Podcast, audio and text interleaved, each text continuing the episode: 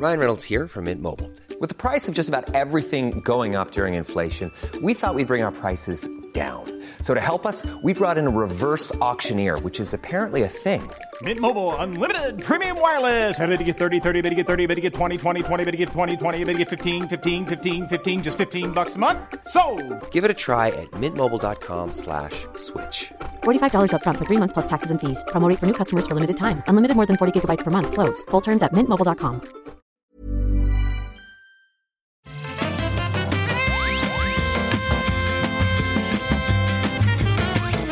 Bonjour à tous et bienvenue sur le rendez-vous jeu. Je m'appelle Patrick Béja et je suis l'animateur de cette fantastique, merveilleuse, formidable émission, selon ma maman. Euh, et je suis très heureux de vous accueillir. On a plein de choses hyper intéressantes dont on va parler aujourd'hui. On va couvrir l'interface de la PlayStation 5 qui recèle de nouveautés inattendues et potentiellement assez innovantes qui vont changer la manière dont on appréhende les jeux auxquels on joue. Rien que ça, on va aussi parler bien sûr de The Event qui bat encore des records cette année. Et on va avoir bah, les jeux auxquels on joue en ce moment et plein de petites news et rumeurs en plus. Et pour nous aider à faire tout ça, J'accueille non pas un, non pas deux, mais trois intervenants de renom et de talent. Euh, on va commencer honneur aux dames avec Eva, alias Salty Swan. Comment ça va Eva, est-ce que tu es en forme?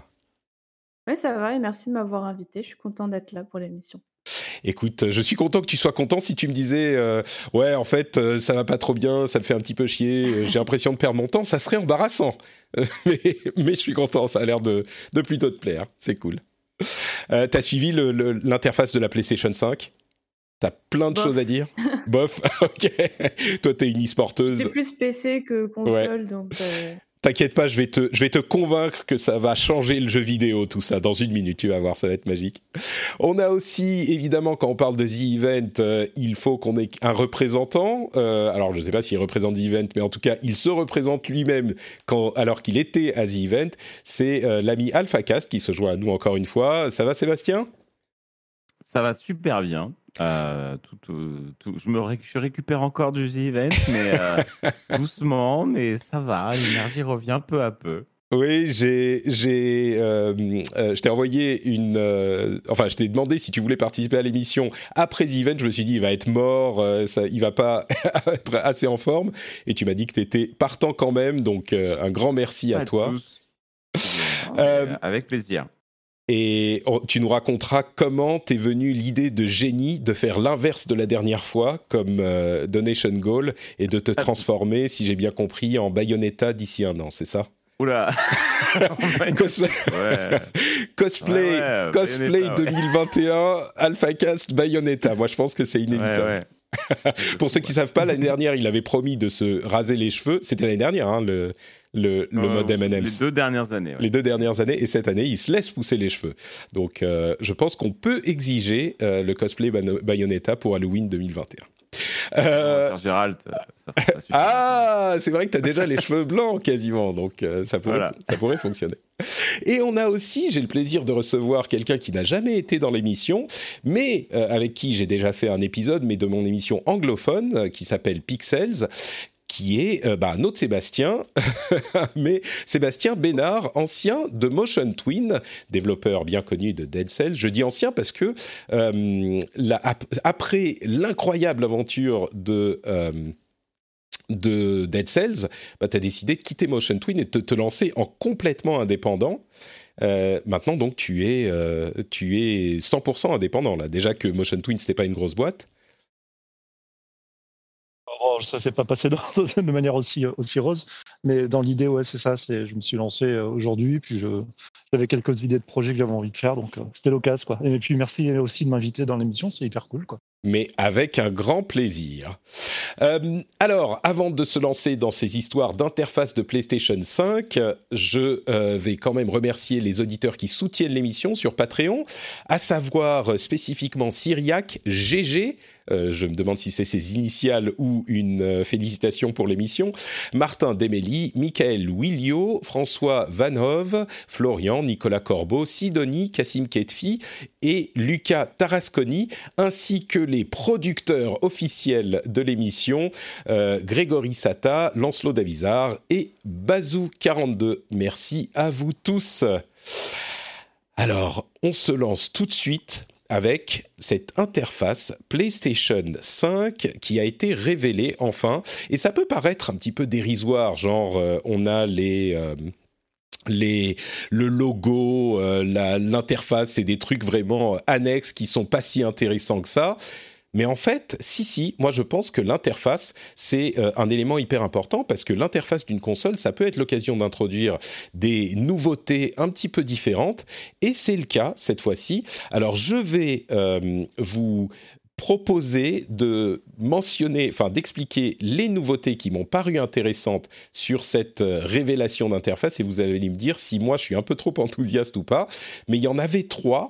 Euh, commençons par la première. La première, c'est un élément euh, d'interface qui est présent quand on est en jeu, on peut appuyer sur le bouton PlayStation et ça amène des cartes qui sont des différents éléments, informations sur l'interaction qu'on a avec le jeu, dont des cartes d'activité. Et ces cartes d'activité, c'est euh, des choses qui vont vous indiquer euh, des éléments sur ce que vous êtes en train de faire en jeu ou ce que vous pourriez faire en jeu. Par exemple, vous êtes dans un niveau et euh, la carte pourrait vous dire ah ben il y a dans ce niveau un boss à battre et vous êtes à allez 45% du niveau, il vous reste 20 minutes avant d'arriver à la fin du niveau. Il pourrait y avoir aussi, euh, vous avez des bananes à collectionner et vous avez collectionné euh, trois sur les cinq bananes, vous pouvez les récupérer en euh, quelques minutes qui restent. Et vous pouvez, en plus de ça, avec ces cartes, vous transporter directement à l'activité qui vous reste à faire et que vous voulez faire à ce moment-là. Et je pense que c'est une innovation assez intéressante, surtout pour les gens qui n'ont pas forcément énormément de temps pour jouer et qui sont euh, des joueurs, on va dire, euh, qui ne sont plus... Euh, bon, je ne vais pas tourner autour du pot, qui sont des gens qui ont une famille, des enfants, et qui n'ont pas forcément 4 heures de session à chaque fois et qui n'ont pas envie de se perdre complètement dans un jeu et qui veulent une activité spécifique à faire, un quart d'heure, hop, on y va, on sait ce qu'on va obtenir et c'est terminé. Alors, évidemment, on pourrait se dire que euh, ah, ça tue la créativité mais euh, c'est ça tue la créativité des joueurs en fait et la découverte etc mais il faut bien se rendre compte que c'est entièrement euh, à la disposition des développeurs. C'est les développeurs qui vont choisir comment ils vont faire et comment ils vont implémenter ce genre de choses. Si un développeur pense que pour son jeu c'est pas euh, bien d'avoir ce type de fonctionnalité eh ben ils n'ont pas euh, l'obligation a priori de l'implémenter s'ils le souhaitent pas euh, L'autre élément qui est un petit peu, c'est un petit peu dans la même discussion, donc je vais le dire en même temps, c'est euh, l'aide en jeu. C'est-à-dire qu'en plus de ces activités, il pourra, le jeu pourra vous indiquer euh, comment aller, enfin, soit des petits indices subtils sur la manière dont il faut procéder pour trouver les éléments en jeu pour compléter l'activité, euh, par exemple, si on peut, il peut vous dire euh, la banane, elle est près du premier, près du début du niveau, ou alors euh, regardez tel bâtiment, il y a peut-être un truc à découvrir là-dedans, ou alors carrément vous montrer une vidéo qui va vous montrer exactement ce qu'il faut faire pour compléter cette activité en jeu, cette partie du jeu. Et là encore, je crois que c'est une idée qui peut à la fois être séduisante pour certains et catastrophique pour d'autres. Je vais du coup euh, me retourner vers euh, Eva. Je lui disais, euh, c'est un truc, même dans l'interface de la console, qui pourrait être intéressant pour les joueurs qui sont pas console dans le concept. Est-ce que c'est des éléments d'interface et donc des éléments de design de jeu qui pourraient t'intéresser tout ça, ou tu trouves que c'est superflu?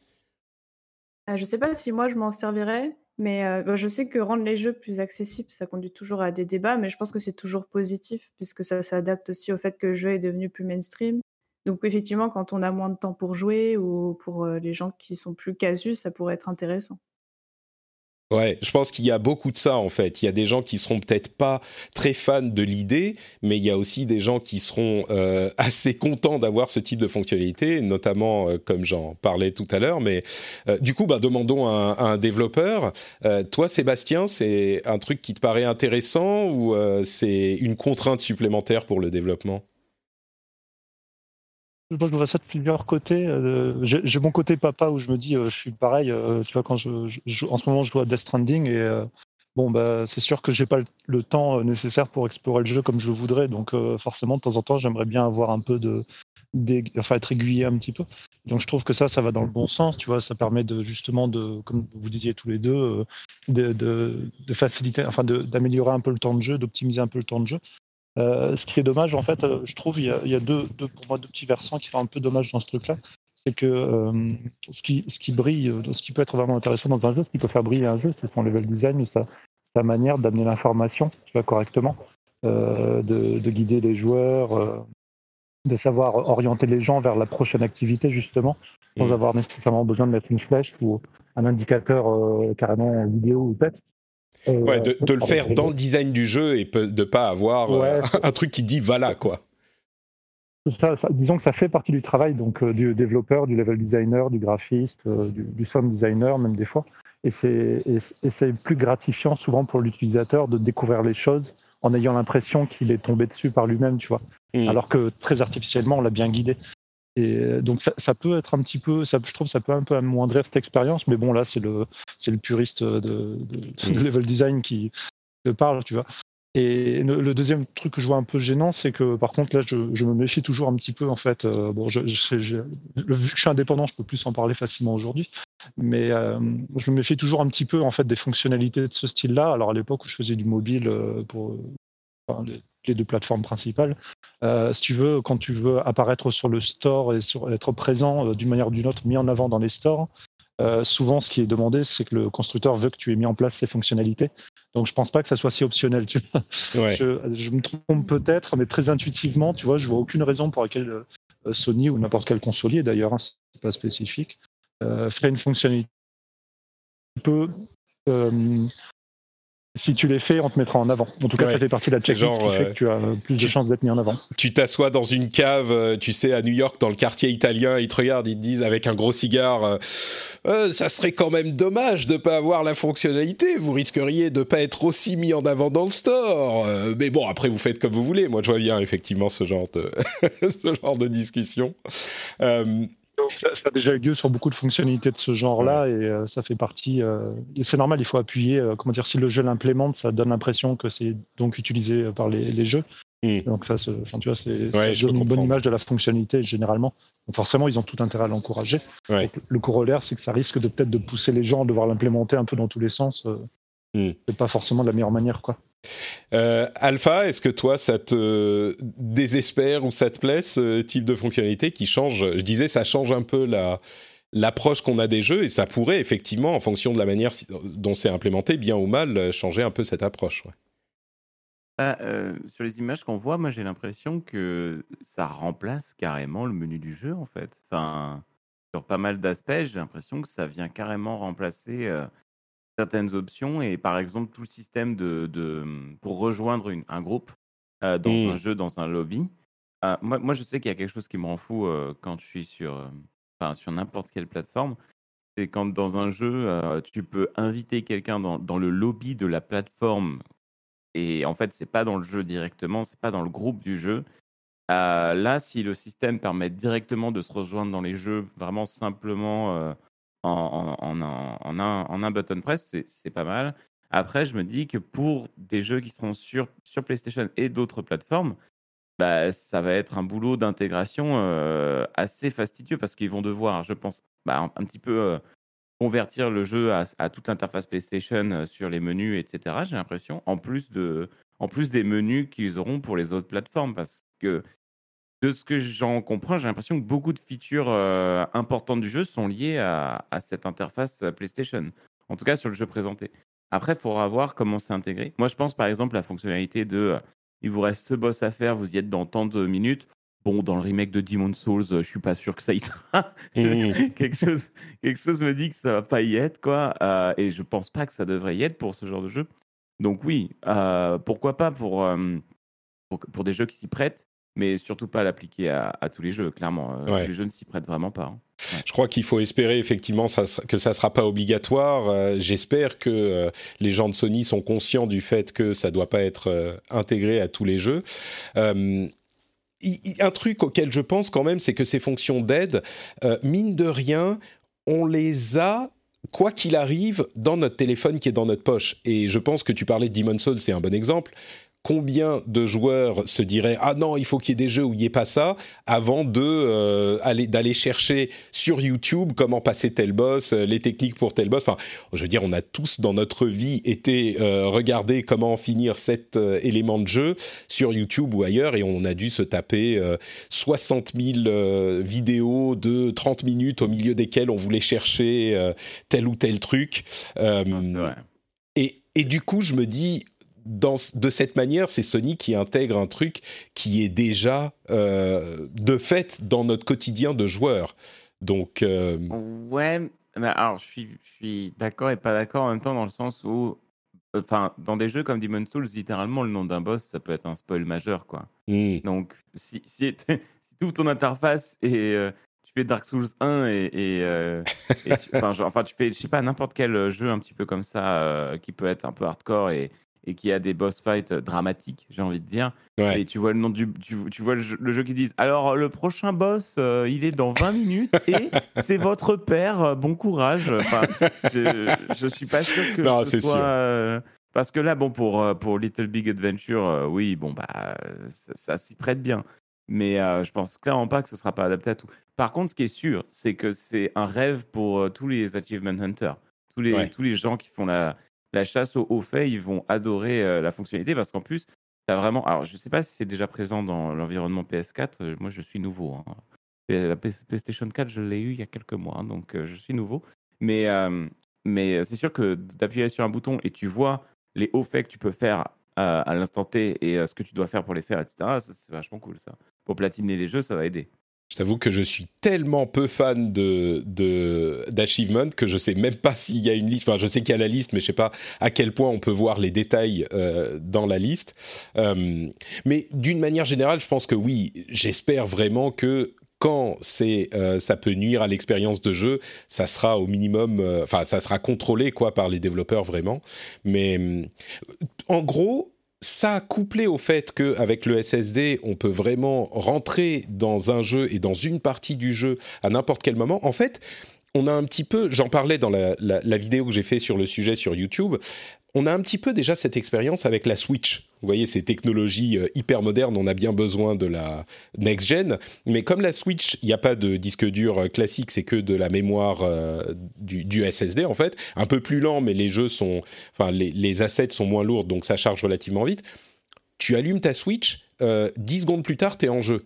Et avoir cette expérience avec les nouvelles consoles next-gen, avec en plus la possibilité d'aller dans n'importe quelle partie du jeu, moi, je me prends à, euh, à rêver de cette expérience, surtout étant donné que j'ai beaucoup moins de temps pour jouer. Moi, quand j'ai une session... euh, Enfin, il y a je ne sais combien de fois où j'avais 20 minutes pour jouer, je me suis dit, bah non, mais je vais pas allumer la console parce que ça sert à rien, quoi.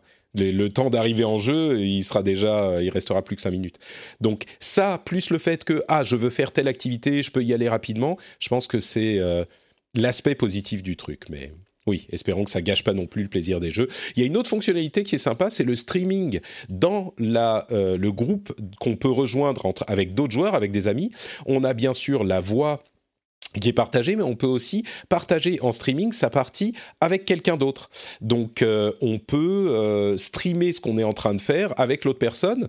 Je me dis, ça change pas forcément énormément euh, par rapport à la voix, mais ça peut en fait donner une relation différente en se disant, bah on rejoint un pote, lui il joue à son jeu, moi je joue à mon jeu, et on est un petit peu plus ensemble, quoi. C'est pas tout à fait comme si on est sur le même canapé, mais c'est un petit peu plus de présence. Même si on joue pas au même jeu, ça peut être cool. On a l'image qui peut être euh, image dans l'image ou alors euh, collée sur le côté. C'est une fonction qui pourrait être sympa. Euh, on demande dans la chatroom si c'est pas déjà le cas sur PS4. On peut regarder ce qu'est en train de faire un ami, mais on peut pas l'intégrer à notre partie. Enfin, on peut pas avoir une image dans l'image. Là, euh, dans cette euh, fonctionnalité, on est nous en train de jouer et on voit un petit incrusté dans notre image ce à quoi l'autre est en train de jouer. Donc c'est un petit peu différent. Donc voilà, il y avait quelques autres questions que j'avais vues et je ne les retrouve plus. Je sais plus, mais ah oui, le Quick Resume euh, fonctionne également dans le euh, dans le- sur PS5 comme il fonctionne sur Xbox. On peut passer d'un jeu à l'autre très rapidement. Euh, alors, visiblement, ça coupe beaucoup. Il y a des bugs. Je vais débrancher un truc et je reviens tout de suite. semblerait qu'il y ait une connexion qui marche mieux que l'autre, donc j'espère que là, ça va un petit peu mieux marcher. Vous êtes toujours là dans le Discord? Toujours. Toujours, Tout très à bien. fait. Ok. Euh, alors, on va passer peut-être au, euh, au sujet suivant, qui était quoi? Euh, Est-ce qu'il y a encore des histoires avec la PlayStation 5 Ah oui, bien sûr. Euh, le fait qu'on puisse enregistrer des... euh, ah, pour les histoires de spoilers, tiens, pardon, on revient sur ce sujet.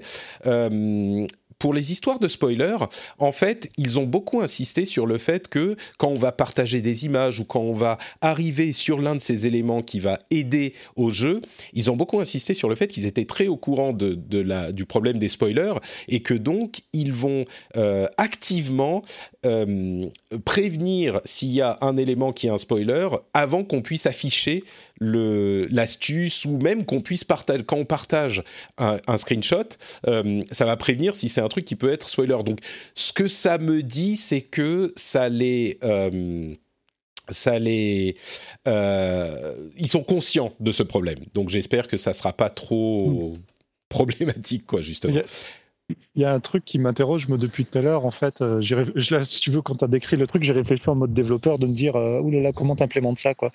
Et euh, ça fait beaucoup penser aux achievements à l'époque où ça, le concept même a été inventé et qu'on a commencé à le trouver à droite à gauche. Et C'était un- à cette époque-là, si tu veux, c'était pas du tout unifié entre les plateformes, et ça l'est d'ailleurs toujours pas aujourd'hui. Euh, la manière dont les achievements sont gagnés dans les jeux et tout ça, ils sont distribués, et même la, manière technique de le faire, tu vois. Et, je me dis, si tu veux, en tant que dev, euh, comment tu, enfin, tu es déjà amené à créer des interfaces de tutoriels, de, présentation d'activités, de, de progression, tout ça dans les jeux? Il n'y a qu'à regarder un jeu Ubisoft aujourd'hui, euh, les, les interfaces pour mettre ça en place sont quand même assez complexes et bien lourdes, quoi. Me dis, si tu commences à implémenter ça pour la PlayStation, euh, ça va être hyper redondant. Tu vas être obligé de toute façon de le refaire en plus en, redondance euh, à l'identique avec tes propres systèmes, parce que quand tu vas faire ton jeu sur Xbox ou sur PC, tu n'auras pas les interfaces PlayStation pour montrer ses aides et tout. Et je me dis quelle, quelle quantité de boulot monstrueuse pour le dev à la fin, quoi. Ouais. C'est vrai que euh, ça peut poser plus de problèmes aux développeurs, mais soyons sérieux, les, les, les développeurs, euh, c'est pas la préoccupation qu'on a aujourd'hui. Nous, on pense qu'aux joueurs, les développeurs, on s'en oui, fout. bien sûr. Non, non, mais mais oui. oui. Tu as 100% raison, quoi. Mais oui. Non, non, mais je comprends. Ça, ça me semble. L'idée est bonne, mais je pense que ça serait, ce qui serait top, tu vois, si tu veux. Mais le problème, c'est que ça, c'est pas forcément leur intention ni leur, euh, leur but. Mais ce qui serait top, c'est que ce genre d'idées, en fait, soit un peu unifié entre les consoles, Mm. tu vois. Mais euh, juste Bah, en parce fait- que c'est l'expérience utilisateur, faudrait pas qu'elle soit bancale d'un côté et, Ouais. et mieux de l'autre. Mais J'espère effectivement que, euh, enfin, à vrai dire, bon, il n'y a pas ces fonctionnalités. Ils ont un petit peu pris le monde par surprise, et ces fonctionnalités Mhm. sont pas euh, présentes sur euh, les autres consoles. Moi, j'espère qu'elles vont être implémentées si ça se passe bien, parce que je pense que Mhm. c'est un vrai plus. Mais oui, il faudrait espérer que on- on- il y ait une certaine unification, peut-être même au, au niveau des middleware comme Unreal Engine, etc. On en parle dans la chatroom d'ailleurs, mais ou Unity, tout ça, si ça peut unifier, c'est vrai que ça pourrait aider, quoi. Euh, deux petits détails en plus. Euh, il sera possible d'enregistrer une conversation audio et de l'envoyer à Sony pour modération, euh, comme on peut le faire avec. Enfin, ils peuvent déjà voir les conversations par texte, mais c'est vrai que sur console, ça se fait pas trop. Enregistrer une conversation audio, ça sera pas enregistré par défaut, mais même si je suis sûr que certains pourront abuser de la fonctionnalité, moi je crois que c'est pas forcément une mauvaise chose, euh, étant donné les, la toxicité de certains euh, dans les jeux en ligne et quand on est en conversation, je crois que ça serait pas mal d'avoir. euh, Oui, pardon, Alpha, Je sais pas de quoi tu parles. Tu n'es pas du tout Mais- concerné. Euh, et autre chose, on ne peut plus acheter les jeux PS3, Vita ou PSP sur le store PlayStation. On peut les acheter directement sur les consoles, mais plus sur le store euh, général, en, ligne, enfin je veux dire sur le site. Donc euh, voilà, désolé pour vous si vous êtes encore en train d'acheter des jeux euh, Vita ou PSP ou PS3. Euh, on peut toujours, j'insiste, hein, on peut toujours les acheter sur la console en question, c'est juste sur le store en ligne. Et normalement, l'interface devrait être beaucoup plus rapide parce qu'ils vont précharger les éléments du net. Enfin, l'interface euh, est, toujours euh, lente et saccadée sur euh, PlayStation 4 et c'est infernal. Là, ça devrait mieux aller. Donc, espérons, on croise les doigts. Réponse dans quelques semaines. Parlons maintenant de The Event 2020 qui a battu encore son record de l'année dernière qui était un record de l'année d'avant. The Event, je, pourrais expliquer ce que c'est mais je vais peut-être laisser Alpha qui participe depuis un moment nous, nous expliquer de quoi il s'agit pour les deux dans le fond qui n'auraient pas suivi et qui savent pas ce qu'est The Event. Tu peux nous expliquer ça? Oui, bien sûr. Euh, bah, The c'est un événement euh, caritatif qui est euh, à la base une initiative de Zerator et Dash. donc, qui sont donc Zerator qui est un, streamer très populaire et Dash qui travaille directement avec lui. et c'est un événement caritatif chaque année qui vise à, à aider voilà, différentes associations sur, sur des causes humanitaires, pour la recherche ou pour d'autres sujets. Cette année, on était tous réunis pour euh, collecter des fonds pour Amnesty International. Euh, donc je dis tous réunis parce qu'en effet, The Event, c'est avant tout un, rassemblement de, euh, bah de, on va dire, du, du voilà, des, des, principaux streamers français, des, des, streamers avec les, voilà, avec les plus grandes communautés qui sont ah. dans un week-end. Ça, ça, a coupé? Non, c'est bon, c'est bon. euh, tous réunis sur un week-end pour voilà, collecter un maximum de dons pour, euh, pour des causes euh, variées chaque année. Voilà. Ouais, la manière dont ça se passe, c'est vraiment un peu particulier. C'est-à-dire que, comme tu dis, euh, Zerator et Dash réunissent des. des enfin, c'est quoi 20, 30 streamers différents Quelque chose comme ça? 55 je crois que c'est 55 cette année. 55, waouh, ok. Comme l'année dernière. L'année dernière, ouais, c'était à peu près ça aussi. D'accord. Euh, donc, euh, une, quelques dizaines de streamers qui sont chacun, eux, en train de streamer à leur communauté et de, les encourager à euh, donner pour la cause, enfin pour l'association mhm. qui est choisie l'année en question par les, organisateurs, les organisateurs, donc Zerator et Dash. Et cette année, donc, il y a eu... Et donc, chacun fait la fête, ça fait un événement sur tout Twitch et même ça déborde de Twitch, évidemment. Et c'est vraiment une ambiance festive, ça fait penser à une LAN pour les anciens qui euh, savaient, qui, se souviennent des LAN et de ce que ça donnait, et des LAN parties. Euh, et c'est un week-end où j'ai l'impression que le monde du jeu vidéo en France est euh, collé à son écran. Bon, moi, le petit était malade et c'était l'apocalypse ici. On était tous malades. Enfin bref, donc j'ai pas vraiment pu suivre.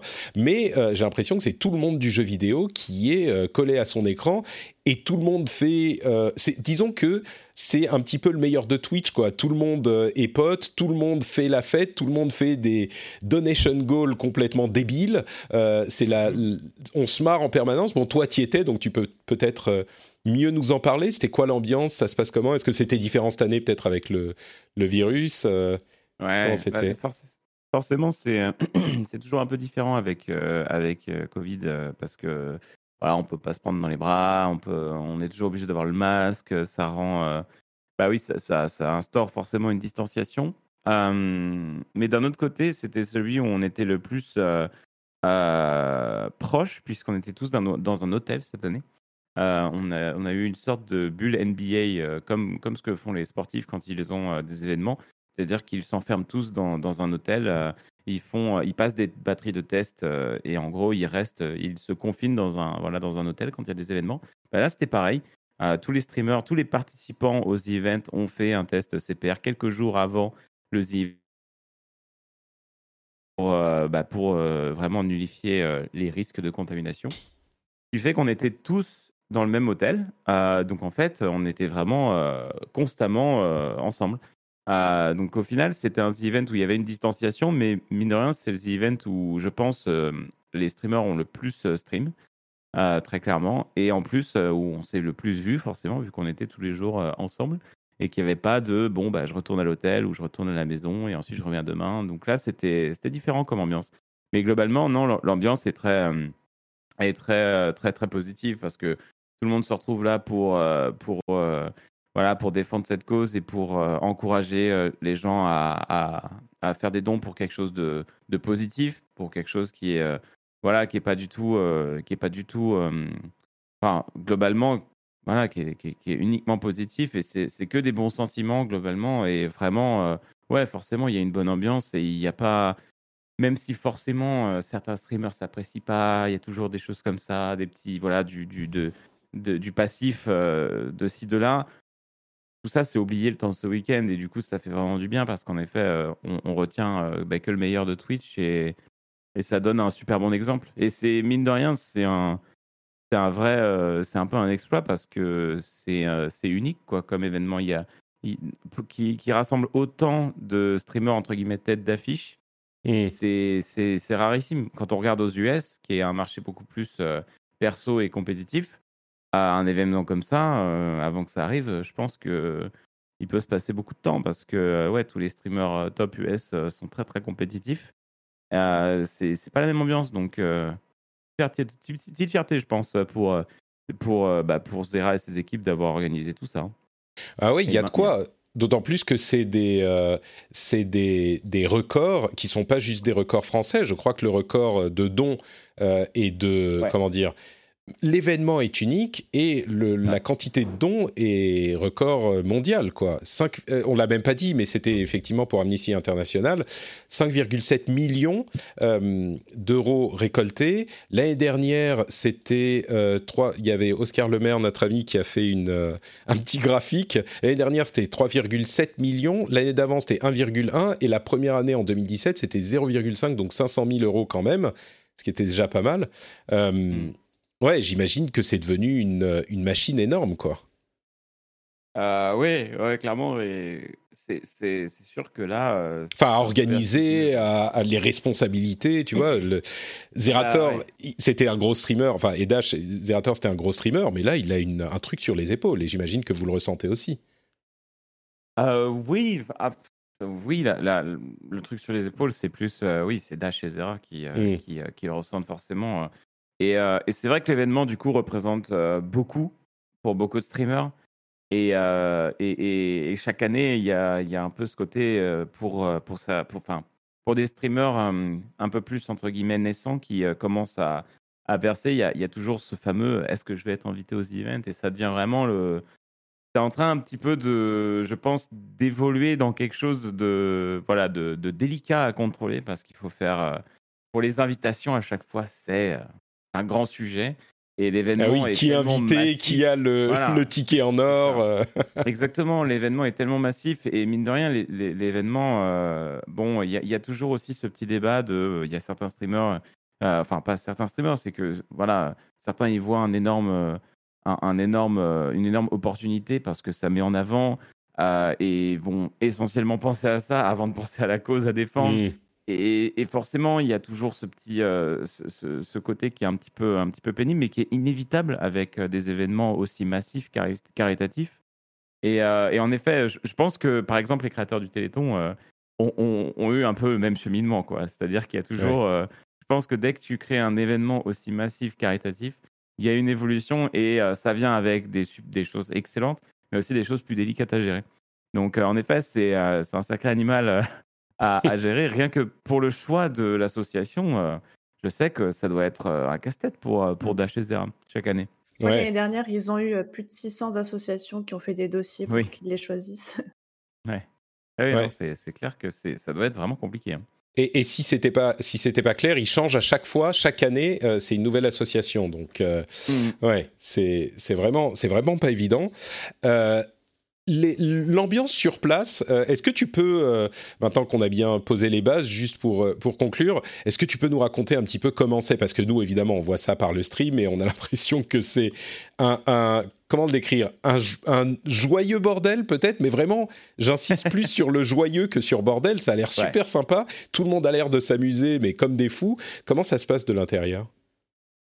Bah, de l'intérieur, c'est un peu la course. à- C'est un peu, c'est un peu la course constante. On, dès qu'on stream pas, on, cul- on culpabilise. Parce Ah qu'on oui. se dit, euh, il faut, il faut que je sois en live ce week-end. Il faut qu'on donne tout euh, niveau énergie. C'est Euh, 48 heures non-stop, hein 55 heures. C'est, euh, 55. 55 heures au total. Ils ont Ouais. imposé des heures de sommeil, je crois, justement. Alors oui, on n'a pas le droit de faire un live de plus de 24 heures. Euh, Enfin, on n'a pas, le- on n'a pas le droit de, de, de- en gros, de s'exploser euh, la santé à être en live constamment. Euh, et oui, il y a des règles. Il y a un quota minimum d'heures aussi à faire quand on participe aux events. On peut pas venir aux events et streamer à une heure et au revoir, hein, ça c'est sûr. Mm. Euh, et oui, il y, a- y y des règles de ce côté-là. Et globalement, euh, le, le- globalement, l'ambiance quand on y est aux events, c'est en effet, il faut stream beaucoup. Il y a aussi, alors il y a un équilibre assez particulier à, à essayer de trouver, c'est que il y a beaucoup de streamers qui organisent des choses, qui, euh, qui, vous, qui vous invitent à faire des trucs. Euh, Par exemple, il y avait des, un quiz, il y avait question pour un streamer avec Étoile et Samuel Etienne cette année. On avait aussi le quiz de JDG. euh, il y avait le mariage de Magla et Gilles. Il y avait, il y avait plein de choses différentes comme ça. Euh, et moi, perso- personnellement, j'ai participé à ces trois choses-là. Mm. Mais ça fait que bah, tu streames pas pendant que tu fais ça. Donc, il faut Ah oui. essayer de trouver un équilibre entre participer et faire des choses avec les, les potes, mais aussi streamer et, euh, et, euh, et assurer le, le stream de ton côté. Et en effet, c'est c'est un faut vraiment jongler quoi. C'est un vrai jonglage. T'es es constamment filmé aussi parce qu'il y a des caméras d'ambiance dans tous les sens. Euh, Dès que tu passes près d'un PC, tu peux être sûr qu'au moins six caméras sont en train de te filmer d'un côté de la salle ou de l'autre, chez un streamer ou un autre. Euh, donc en effet, il y a, c'est- c'est c'est assez, euh, enfin, tu es constamment en alerte, quoi, parce que tu es constamment, constamment en live. Donc, euh, donc faut faire, euh, faut faire attention. En plus, là, avec le Covid, faut faire attention à toujours mettre le masque, à respecter les gestes barrières, etc. C'est voilà, une, une assez grosse discipline à avoir quand même. Et, euh, globalement, oui, c'est un joli bordel. Tu as, très bien résumé parce que tout le monde est, tout le monde est à fond. Ça hurle dans tous les sens. Dès qu'il y a un don énorme, ça hurle. Euh, c'est des challenges aussi. Dès qu'il y a un gros don, il y, en a qui font des challenges. Par exemple, Juice, tous les 500 euros, euh, il faisait 10 pompes. Euh, euh, moi, je faisais des Jojo poses derrière euh, des streamers au, au hasard, désignés par, par les gens qui faisaient des gros dons. Enfin, c'est, on, on- on oublie toute notion de cringe ou de, de trucs gênants. C'est, c'est- faut y aller quoi. C'est le week-end où on fait les clowns et si ça fait marrer, les, si ça fait marrer, on le fait et si ça nous fait marrer surtout, on le fait. Donc, euh, donc clairement, il y a, y, a y a un peu ce sentiment de let's go, on se lâche, on se fait plaisir, euh, tout en évidemment euh, toujours en étant dans le respect. hein. On n'explose pas Ouais. des caméras avec des battes de baseball, hein, un domingo. Euh, donc euh, non non on, on fait gaffe on fait gaffe mais euh, mais c'est vrai que c'est globalement c'est un petit peu le c'est il y a enfin il y a pas de quand t'es plus aux events tu peux pas restreamer comme quand t'étais aux events c'est impossible Mm. en fait parce que l'ambiance qu'il y a sur place d'ailleurs les gens qui étaient à distance cette année comme euh, Locklear, euh, Squeezie euh, euh, Gotaga bah, ils nous l'ont dit oui c'est bon C'est cool pas la même chose, quoi. mais c'est pas la même chose quand il y a les paliers qui sont atteints. eux, ils le vivent tellement différemment. Ils sont chez eux, ils entendent juste sur Discord des, des, des voix se faire, se faire écraser complètement par le compresseur Discord. Et, euh, et ils disent euh, ouais, ouais, ouais, ouais, qu'est-ce qui se passe? Et puis après, ils voient les jauges et ils comprennent. mais euh, oui, sur place, c'est Mm. c'est une ambiance exceptionnelle, surtout le dimanche. Le dimanche, moi, c'est mon jour favori parce qu'à chaque fois, Tout le monde est crevé, c'est ça? Bah, il y a, il y a deux, une, tout le monde est crevé euh, et tu vois qui a réussi à gérer son endurance, c'est-à-dire en, en, en essayant de dormir un, peu, un minimum sur les deux jours d'avant. Et euh, c'est là où euh, il y a les records de dons à chaque fois. quoi. C'est c'est un truc de fou ce qui se passe le dimanche en termes de- d'ambiance et, et de dons de la part des, des spectateurs. C'est exceptionnel. Et à chaque fois, il y a, ouais, il y a, une, ouais, il y a, un- il y a, un- il y a une ambiance folle. Après, ouais, cette année, c'était c'était énorme, mais j'ai pas non plus ressenti le côté euh, waouh, mais qu'est-ce qui vient de se passer qu'on a pu avoir l'année dernière ou l'année d'avant quand on a dépassé le million la première fois et Mm. l'année dernière quand on a explosé le record et qu'on est allé à 3 millions 5. Il y a j- j'avais un peu moins ce côté-là, mais c'est peut-être parce qu'on a battu le, record différemment. Là, le record, on l'a battu à- direct en ajoutant la vente des t-shirts. Mhm. Du coup, ça, c'était.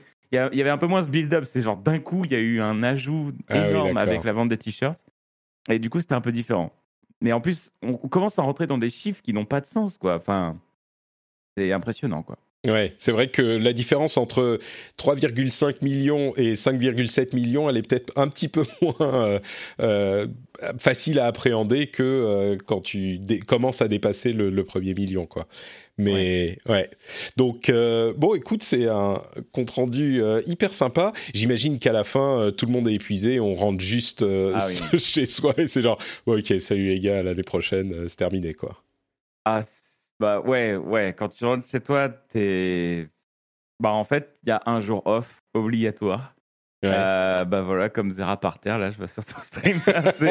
T'arrives chez toi, t'es juste par terre et t'en peux plus. Et clairement, ouais, euh, il- faut, il faut un jour euh, voir deux off. hein. Je, je vois, euh, par exemple, j'ai streamé avec Juice là, hier et, et avant-hier. Il a plus de voix, quoi. Et sa voix, il est encore en train de la récupérer. Et c'est, une cata. Et pour beaucoup de streamers, je pense que Ponf, euh, euh, Ponce doit plus avoir de voix non plus. Parce Ouais. que vu comme il, hurlait derrière moi, je- mais vraiment, il, il hurlait à se casser la voix. hein. Je pense qu'il a plus de voix. Moi, ça va, j'ai réussi à la, à la, co- à la conserver. Hmm. Ah, mais euh, certains, oui, c'est sûr, ils ont plus de voix. hein. C'est évident. D'accord. Mais oui, il faut vraiment se reposer longtemps. Ça a l'air d'être une belle fête en tout cas. C'est euh, Ouais. c'est c'est vraiment quand ouais on, tu disais je disais c'est le meilleur de, de Twitch. On a vraiment effectivement l'impression que c'est juste les bons côtés et bon évidemment il n'y a pas que des bons côtés mais c'est à la fois euh, tous les gens qu'on aime bien suivre, qui sont euh, peut-être euh, le temps d'un week-end. Je vais pas dire que c'est l'illusion qu'ils sont tous potes, mais le temps d'un week-end, on est tous potes, on oublie les problèmes éventuels, et puis on le fait pour une bonne cause, et puis on donne du plaisir à tous les gens qui regardent. Enfin, c'est vraiment un équilibre qui est un petit peu magique. Euh, qu'ils ont réussi à trouver et qui est, je pense, assez imprégné de la, la personnalité et du travail euh, de Zerator et Dash. Donc, euh, Mm. c'est assez exceptionnel, quoi. C'est et c'est Ah, exceptionnel dans le monde, quoi. Non, mais oui, clairement. Après, il y a le côté, on est, on est tous potes, où on a l'impression que tout le monde est pote. Bah, c'est surtout qu'en fait, on est, on, est plus de, on est plus de 55 sur place. Mm. Tout le monde a ses affinités, etc. Et euh, en gros, y a, à aucun moment, euh, les gens euh, prétendent être potes. C'est, naturellement, les groupes de potes se reforment. Ouais. Et, euh, et, et voilà, s'il y, y en a certains qui n'ont pas d'affinité, bah, ils se parlent, ils se parlent pas du week-end, en fait. C'est aussi Ouais. simple que ça. Et il y a bien assez de monde sur l'événement pour, pour que les groupes se fassent et se forment et, et que, que tout aille bien de ce côté. Donc, donc euh, il y a, à aucun moment, il y a, il y a des moments de gênance où les gens sont obligés de parler à des gens qu'ils apprécient pas ou Mhm. avec lesquels ils n'ont pas d'atome crochu. Quoi. Donc au final, non, tout, tout ça se, se met bien naturellement. Écoute, euh, ça donne envie, euh, ça donne envie de, participer au truc, je veux dire, de, euh, de, de regarder, alors que moi j'ai pas eu le temps ce week-end, mais ça donne envie de, vivre le truc aussi.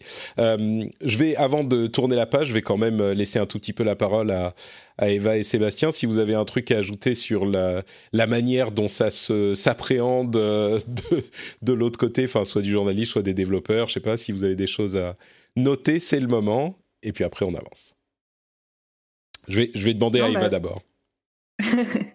Euh, comme tu disais, tu parlais d'équilibre magique et c'est vrai que c'est un peu ce qu'on retrouve depuis la création. Et même au niveau du côté média, ils essaient de, toujours d'inviter un peu de médias pour qu'on voit un peu l'événement euh, du côté backstage, mais ils invitent pas non plus 30 médias et que ça devienne une espèce de, Hmm.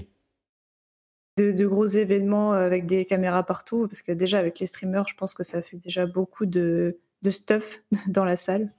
Ouais. En tout cas, c'était un plaisir à suivre cette année. Et justement, j'avais peur que, il y ait- comme il y avait des streamers qui étaient chez eux, j'avais peur qu'il y ait un peu moins d'ambiance. Mais euh, les gens, les streamers se sont tellement euh, mis à fond dans l'événement que c'était tout aussi intéressant que les années d'avant. quoi.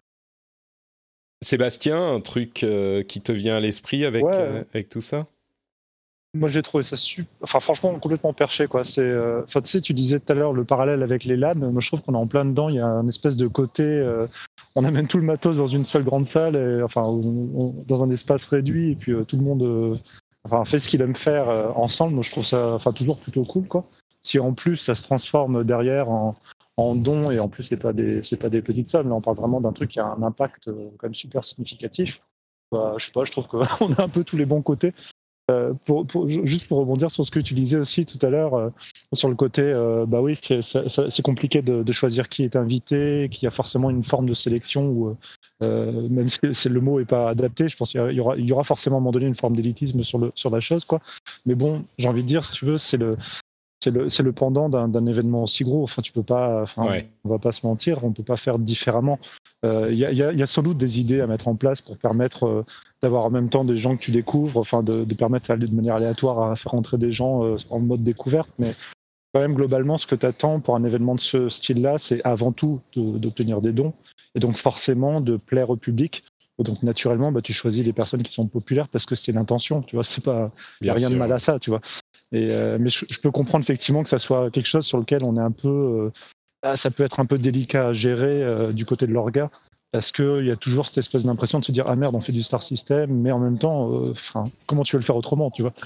Donc moi ça Ouais. me surprend pas et je trouve ça, en fait le résultat au final il est là et je trouve que franchement ça, ça vaut largement, ça vaut largement les, les débats éthiques ou les, les- les préoccupations éthiques Ouais. qu'il peut y avoir derrière quoi. Ça se justifie, tu vois. Excuse-moi, j'étais en train de, rigoler pendant que tu parlais de sujet très sérieux parce qu'on est en train, sur le live, j'ai le, le, résumé euh, de la chaîne Popcorn, le rewind de la chaîne YouTube Popcorn du The Event. Et, là, on voit Alpha qui, a joué à Overwatch euh, avec un bandeau sur les yeux. D'accord. Bon, voilà, ça résume l'ambiance. C'est très très dur. Euh, bon, bah écoutez, un grand merci euh, pour ce résumé et euh, on va faire une toute petite pause, le temps de... on va parler, bah, justement, je vais encore donner la parole à, à Alpha et euh, bah, à tous les autres qui auront joué à Baldur's Gate 3, parce qu'enfin on a quelqu'un qui joue ah à l'un des jeux les plus attendus de l'année. Mais avant ça, je voudrais juste euh, vous parler deux secondes de Patreon, patreon.com slash rdvjeux, qui est l'endroit où vous pouvez soutenir l'émission et euh, soutenir le travail que je fais pour faire cette émission toutes les semaines. Donc si vous appréciez, si vous écoutez depuis un moment, c'est très simple, vous allez sur patreon.com slash rdvjeux et vous voyez, il y a trois niveaux de récompenses possibles et de soutien, avec un niveau secret qui est hyper difficile à trouver. Mais euh, déjà dans le premier, vous avez droit à un flux privé vous avez euh, les émissions sans publicité, sans même ce petit laïus sur Patreon au euh, milieu de l'émission. et vous avez aussi droit à d'autres bonus comme des contenus supplémentaires. Vous avez droit à d'une newsletter qui est étendue par rapport à la newsletter publique. Vous avez droit à euh, une couleur spéciale sur le Discord. Enfin bref, il y a plein de petits bonus. Si vous appréciez l'émission depuis un moment, euh, c'est surtout pour la soutenir, hein, évidemment. C'est comme à l'époque où on parlait d'Elan. Bah, à l'époque, on allait euh, acheter un magazine dans le kiosque, un magazine de jeux vidéo. Bah là, c'est un petit peu la même chose. Vous pouvez écouter gratuitement, bien sûr, mais si vous voulez soutenir et avoir des petits bonus, eh ben, vous le pouvez sur patreon.com slash rdvjeux. Le lien est dans les notes de. Introducing Wondersuite from Bluehost.com. Website creation is hard, but now with Bluehost, you can answer a few simple questions about your business and get a unique WordPress website or store right away. From there, you can customize your design, colors, and content. And Bluehost automatically helps you get found in search engines like Google and Bing. From step-by-step guidance to suggested plugins, Bluehost makes WordPress wonderful for everyone. Go to bluehost.com/wondersuite. Hi, I'm Dori Shafrir and I'm Kate Spencer. And we are the hosts of Forever 35, and today we're talking about Club Med, the best all-inclusive getaway for families. Today, Club Med has nearly 70 resorts worldwide, from beachside resorts in the Caribbean and Mexico to magical locations in the Maldives and Morocco to ski resorts in the mountains from Canada to the Alps. Between their all inclusive family programming, wellness offerings, land and water sports, and their French heritage inspired food and drink offerings, Club Med is the best way to elevate your family getaway, no matter which location you're at. To learn more, visit clubmed.us. émission. Alors, petit euh, laïus Patreon fait, je voudrais encore une fois donner, comme je le disais, la parole à Alpha. Baldur's Gate 3. Euh, ah, avant, je fais un tour de table. Qui, dans, euh, parmi vous, a joué à Baldur's Gate 3 en Early Access? Eva, tu y joues ou pas? Non, pas moi. je sais qu'il avait fait beaucoup de ventes quand il a été voir en Early Access. Ah, c'est un jeu attendu. Hein. Sébastien, toi, tu y joues ou pas? Je me suis interdit parce que j'avais fait l'early access d'original euh, de Divinity Original Sin. Et, euh, et, en fait, si tu veux, enfin, j'avais, c'était un super truc, mais je, comment, comme l'histoire été modifiée, il y avait, ouais, j'ai quand même, j'ai là, pour le coup, Baldur's Gate 3, si tu veux, c'est un peu le monument et j'ai envie de le voir en mode, euh, ok, ça c'est la définitive édition, tu vois, l'histoire. Je peux comprendre, je peux comprendre. Mais alors effectivement, c'est un jeu qui est hyper attendu. Baldur's Gate, euh, qui est un jeu légendaire du monde du PC, qui est repris par le studio qui a en fait euh, l'héritage de euh, cette série avec Divinity Original Sin et le 2 qui ont connu, un succès énorme, que que c'est Wizards of the Coast maintenant je... Non, je sais plus qui a les droits de Baldur's Gate. c'est Wizards of the Coast. C'est Wizards of the Coast, c'est bien ça, j'ai cru que je disais une bêtise, puisque c'est euh, un jeu qui est basé sur les règles de Donjons et Dragons. Et donc, ils sont allés les voir, ils leur ont dit euh, Est-ce que vous pourriez faire euh, un, un, Baldur's Gate 3 Et ils ont dit évidemment oui. Du coup, oui, je te laisse la parole. c'est bien, c'est quoi? C'est bien, c'est réussi, c'est très early access? Dis-nous tout. Euh, ah, c'est très bien. je, veux dire, c'est le seul sur le Discord qui a la photo de profil Gate, c'est moi. Donc, bon. euh, donc bah, euh, moi, je, découvre, je suis nouveau sur les CRPG, aussi bizarre que ça puisse paraître. j'ai je me suis vraiment mis dans les derniers mois avec d'abord Divinity 2 et ensuite BG3. Et je me suis vraiment mis à Divinity 2 pour me préparer à BG3. Euh, et j'avais pas fait le Baldur's Gate 1 et 2. Donc, euh, pour, pour le, le, point de vue qui est souvent partagé par beaucoup d'anciens qui ont joué à BG 1 et 2, qui est que BG 3 n'est pas assez proche de l'esprit de BG 1 et 2, dans notamment le gameplay. Euh, je peux pas forcément le partager parce que personnellement, moi, j'ai juste appris euh, ce style de jeu avec Divinity. Hmm. tu peux nous dire quel style de jeu c'est justement pour ceux qui connaîtraient pas du tout? Tout à fait. Alors, bah, Baldur's Gate 3, c'est un classique, euh, RPG, un CRPG, dans le sens où vous contrôlez, un personnage euh, accompagné de, différents compagnons avec leur personnalité, leurs, leurs histoires. Vous avez euh, une, aventure de type voilà jeu de rôle et vous évoluez dans un monde vivant avec des tas de personnages à qui parler, des choix, des options, différentes quêtes. Euh, et les combats se jouent en tour par tour. Euh, où vous avez donc c'est pas un système de grille, c'est un système de combat au tour par tour avec euh, différents avec différentes portées de déplacement pour chacun, différents sorts, différentes classes. tout ça c'est dans un univers héroïque fantasy, l'univers de Donjons et Dragons, donc qui est un des bah, un des piliers hein, de, de l'héroïque fantasy, je pense qu'on peut le dire. Ah oui, et un, clairement un des piliers du jeu de rôle du jeu de rôle pen and paper, comme on, comme on dit en français, je ne sais jamais comment on dit. Euh, c'est jeu de rôle papier, euh, tout simplement. Jeu de rôle papier, voilà. Mm. Et, euh, et, du coup, on vous évoluez donc dans ce monde. Et le, le, le, postulat de base de Baldur's Gate 3, c'est que vous, êtes un, vous étiez un habitant de, de la porte de Baldur, hein, parce que Baldur's Gate, c'est une ville dans l'univers de Donjons et Dragons. Et vous avez été kidnappé par des flagelleurs mentaux, qui est une euh, sorte de race alien euh, plutôt euh, terrifiante, à savoir que ce sont des, sortes d'humanoïdes avec des têtes de poulpe. C'est des Cthulhu, hein, c'est les grands anciens, c'est le classique de Cthulhu. Clairement, clairement, c'est c'est la lettre d'amour à Lovecraft de D&D et, et du coup on a on a ces, ces mentaux qui nous ont capturés, qui nous ont inséré un verre, un, une sorte de, un je crois qu'ils appellent ça un tétard dans, dans, le jeu en VF, un tadpole, et ce verre va nous transformer en flagelleur mental dans bah, normalement quelques jours, hein, euh, avec un processus qui s'appelle la cérémorphose.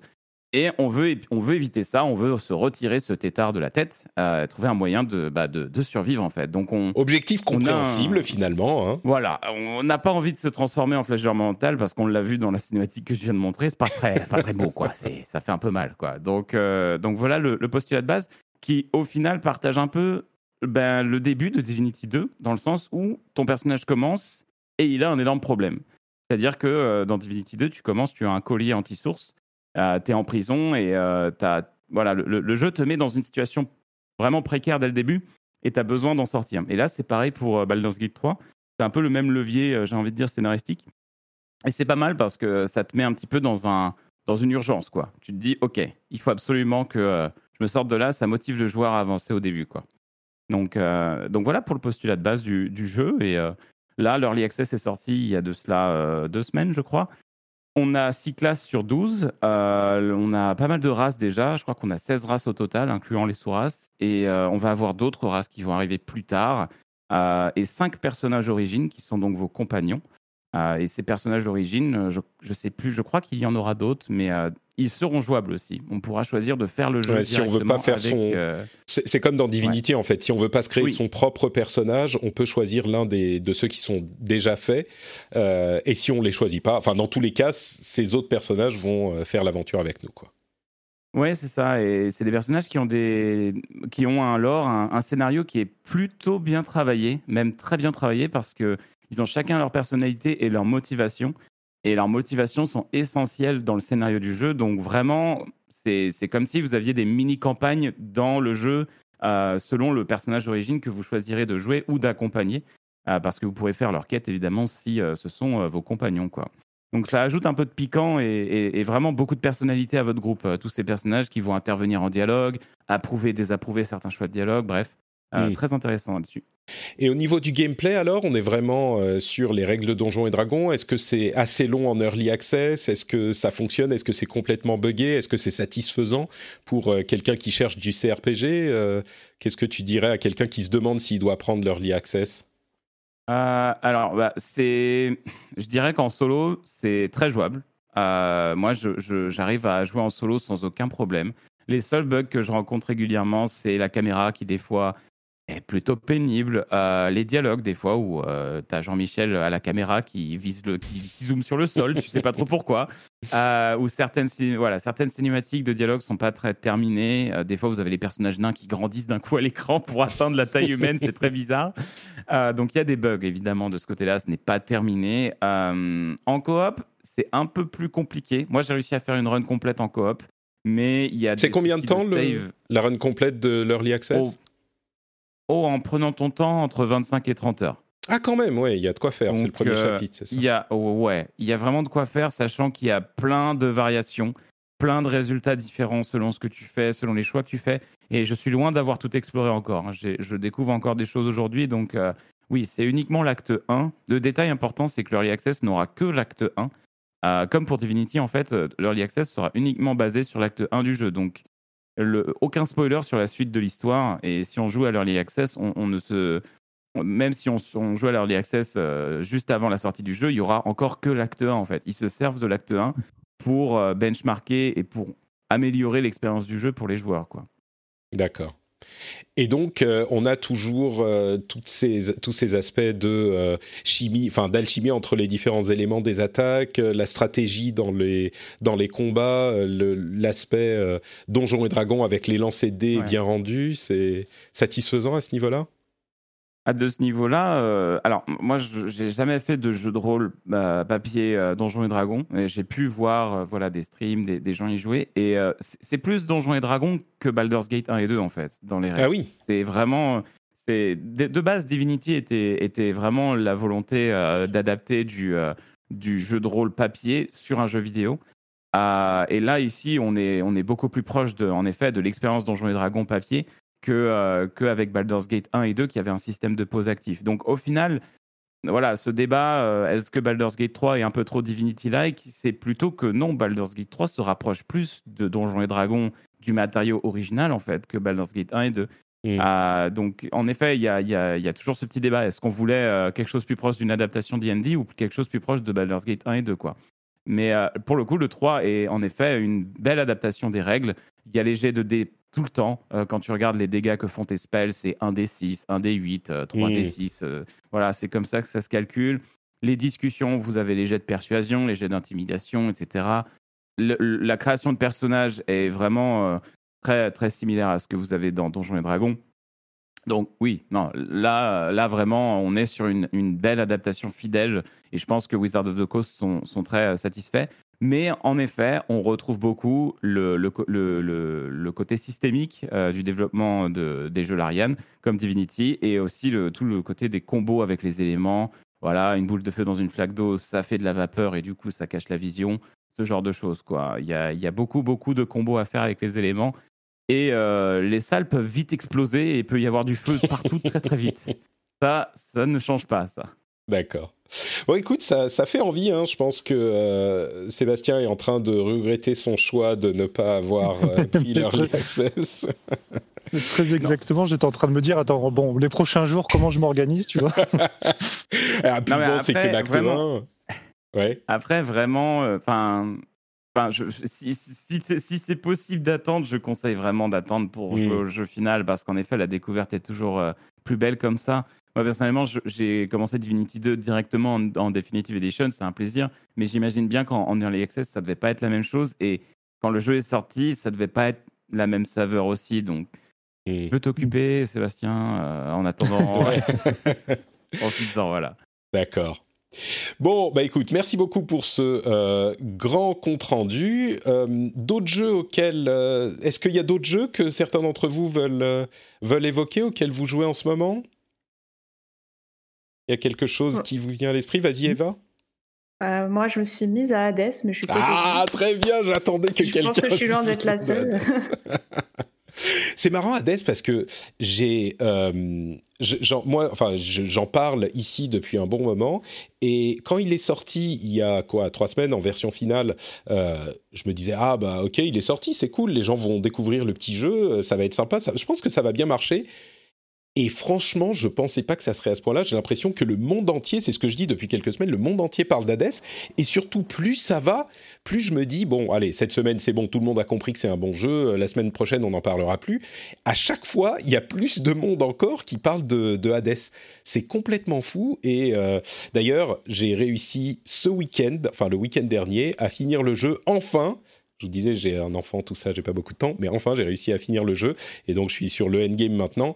Mais quel plaisir, quel bonheur Je, ne peux pas dire assez de bien de Hades, et du coup, j'en ai même euh, coupé Eva. Tu apprécies, toi, du coup, euh, en venant de te lancer? Ah oui, moi j'aime beaucoup et la direction artistique aussi, je suis complètement fan, la construction de personnages, le gameplay, enfin il y a tout qui va, qui va en fait. Donc, je comprends pourquoi il est aussi populaire et c'est assez cool qu'il ait eu autant de succès. Je pense pas que les développeurs eux-mêmes s'attendaient à autant de succès. Mais du coup, j'ai pu encore que peu y jouer. Donc euh, je verrai, euh, Ouais. je verrai ensuite si j'ai le temps d'y jouer parce que en ce moment euh, sur les jeux en ligne, il y a tous les événements Halloween, etc. Donc c'est un peu compliqué. il, faut avouer que Hades a quand même cette. alors, c'est un roguelite comme il y a beaucoup de roguelites, mais il a cette euh, qualité d'avoir une narration qui transforme complètement l'expérience, comme on, comme on en parlait.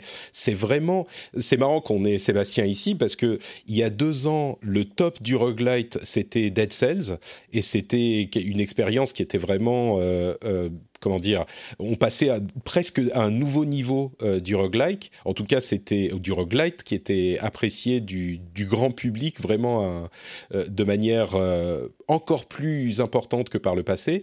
Et là, avec Hades, on, on est. Au début, je disais ah ouais bon, Dead Cells reste quand même mon mon roguelite préféré. Et puis petit à petit, j'avoue qu'il y a ce truc de narration en plus et la profondeur qui est au moins aussi bonne que sur euh, Dead Cells, qui m'a euh, fait remonter petit à petit Hades dans, dans mon classement imaginaire de dans ma tête.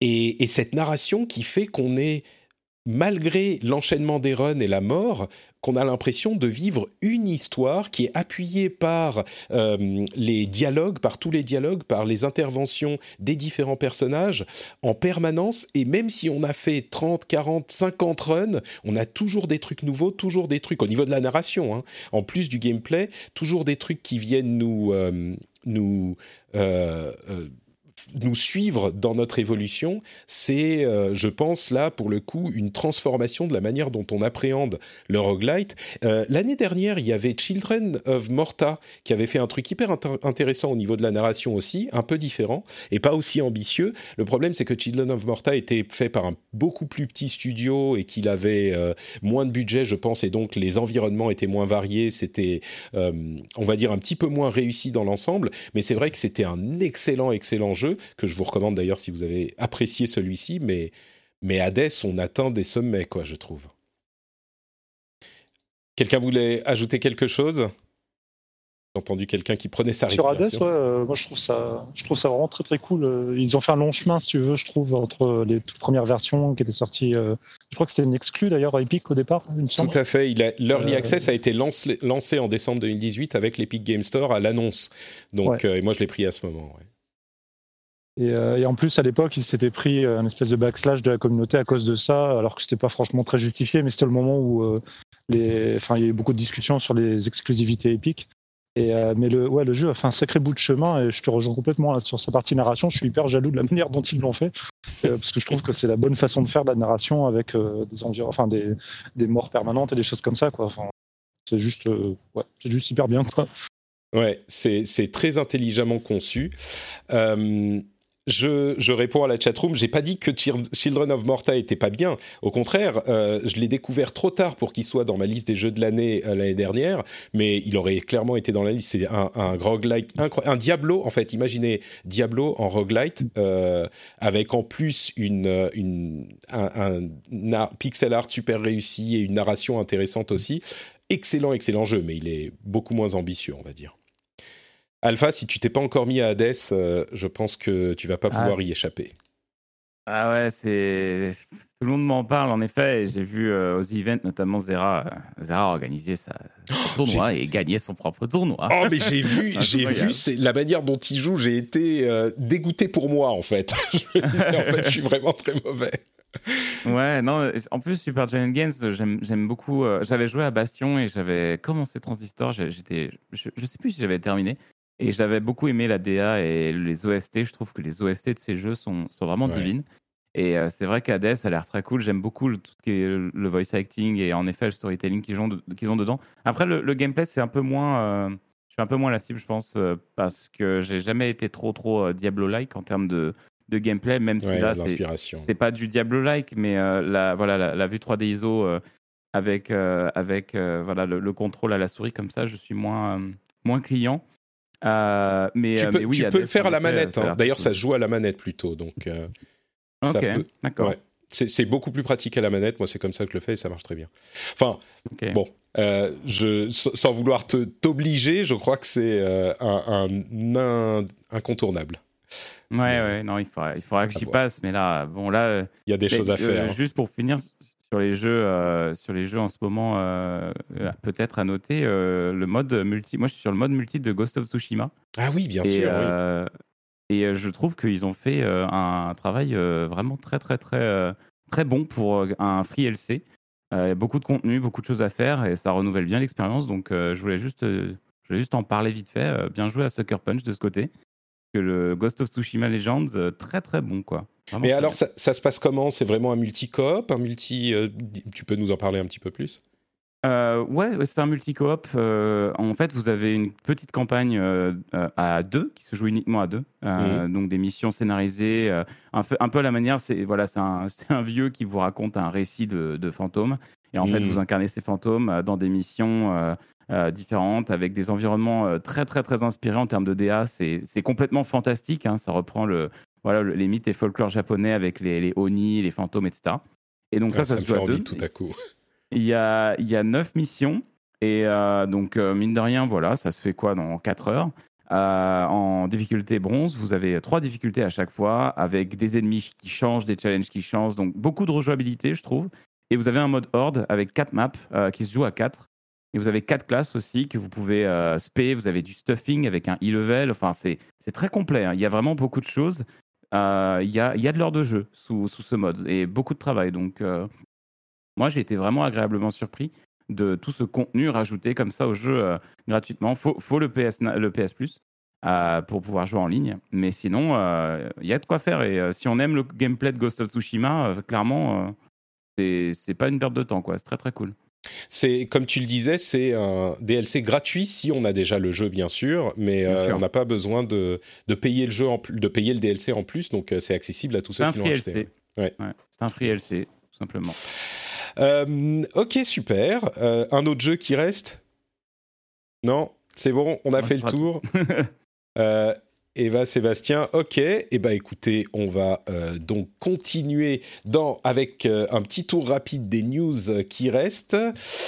Avec le streaming, alors on a d'une part les premiers tests d'Amazon Luna, le, service de streaming de Amazon qui a été testé aux États-Unis, qui a l'air de fonctionner pas trop mal, mais plus que pour les autres services de streaming, il faut une bonne connexion visiblement, à voir s'ils vont un petit peu euh, euh, arranger ça au cours de leur Early Access, s'ils euh, arrangeront leur technologie pour que ça soit un peu plus, un peu moins regardant vis-à-vis de la vitesse de streaming. Ils disaient que à 25 mégabits seconde c'était le minimum, alors que les autres peuvent gérer quand même avec une dégradation de la qualité de, l'image, ce qui n'est pas le cas euh, dans le cas d'Amazon.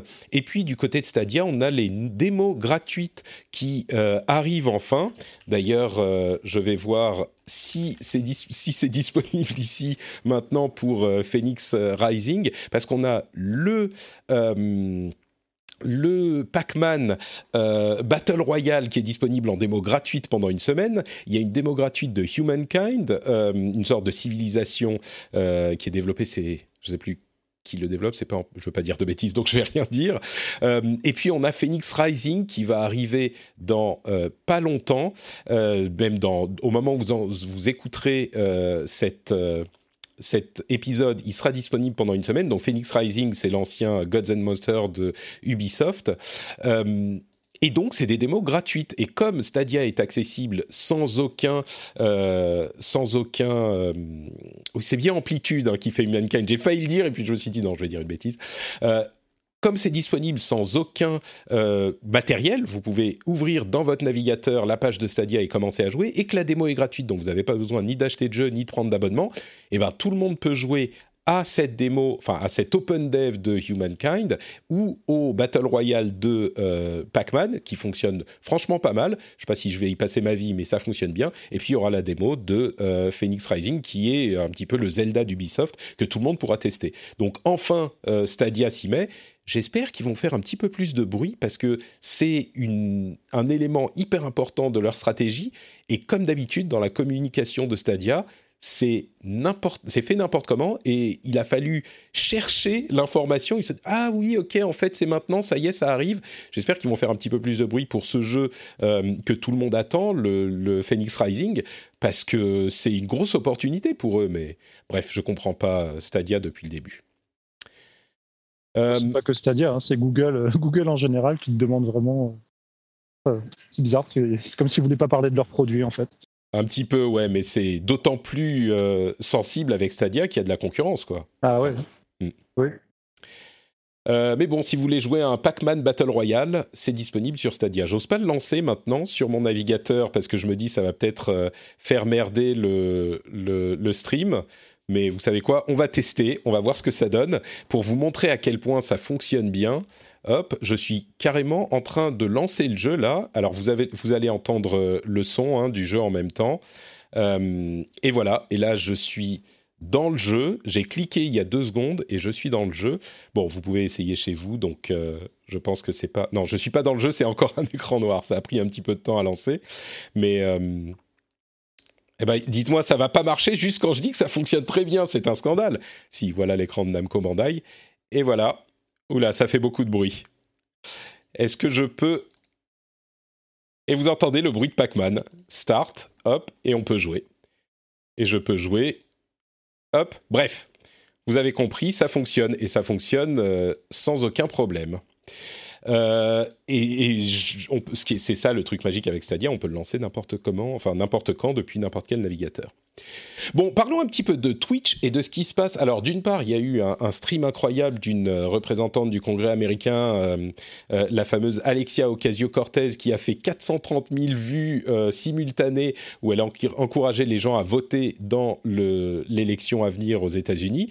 C'est marrant de voir un homme politique qui se sert de cette manière de Twitch, même si on a déjà vu ça en France dans une ampleur moindre peut-être, mais surtout quand on parle de news de Twitch, c'est cette série de euh, suppression de vidéos euh, qui a été faite par Twitch suite à des demandes des ayants droit de la musique qui ont envoyé des demandes d'IMCA, donc euh, des demandes de, de, comment dire, bah, de suppression parce qu'il y avait de l'utilisation de contenu copyrighté, en l'occurrence la musique qui est utilisée depuis très longtemps sur Twitch par les streamers parce que bon, c'était comme ça que ça se faisait, mais les euh, instances de, Twitch là ont décidé de prendre la chose au sérieux et les nombreuses demandes, les milliers de demandes des ayants droit euh, ont mené, ont causé euh, la suppression donc d'une énorme partie des vidéos archivées des streamers sans prévenir.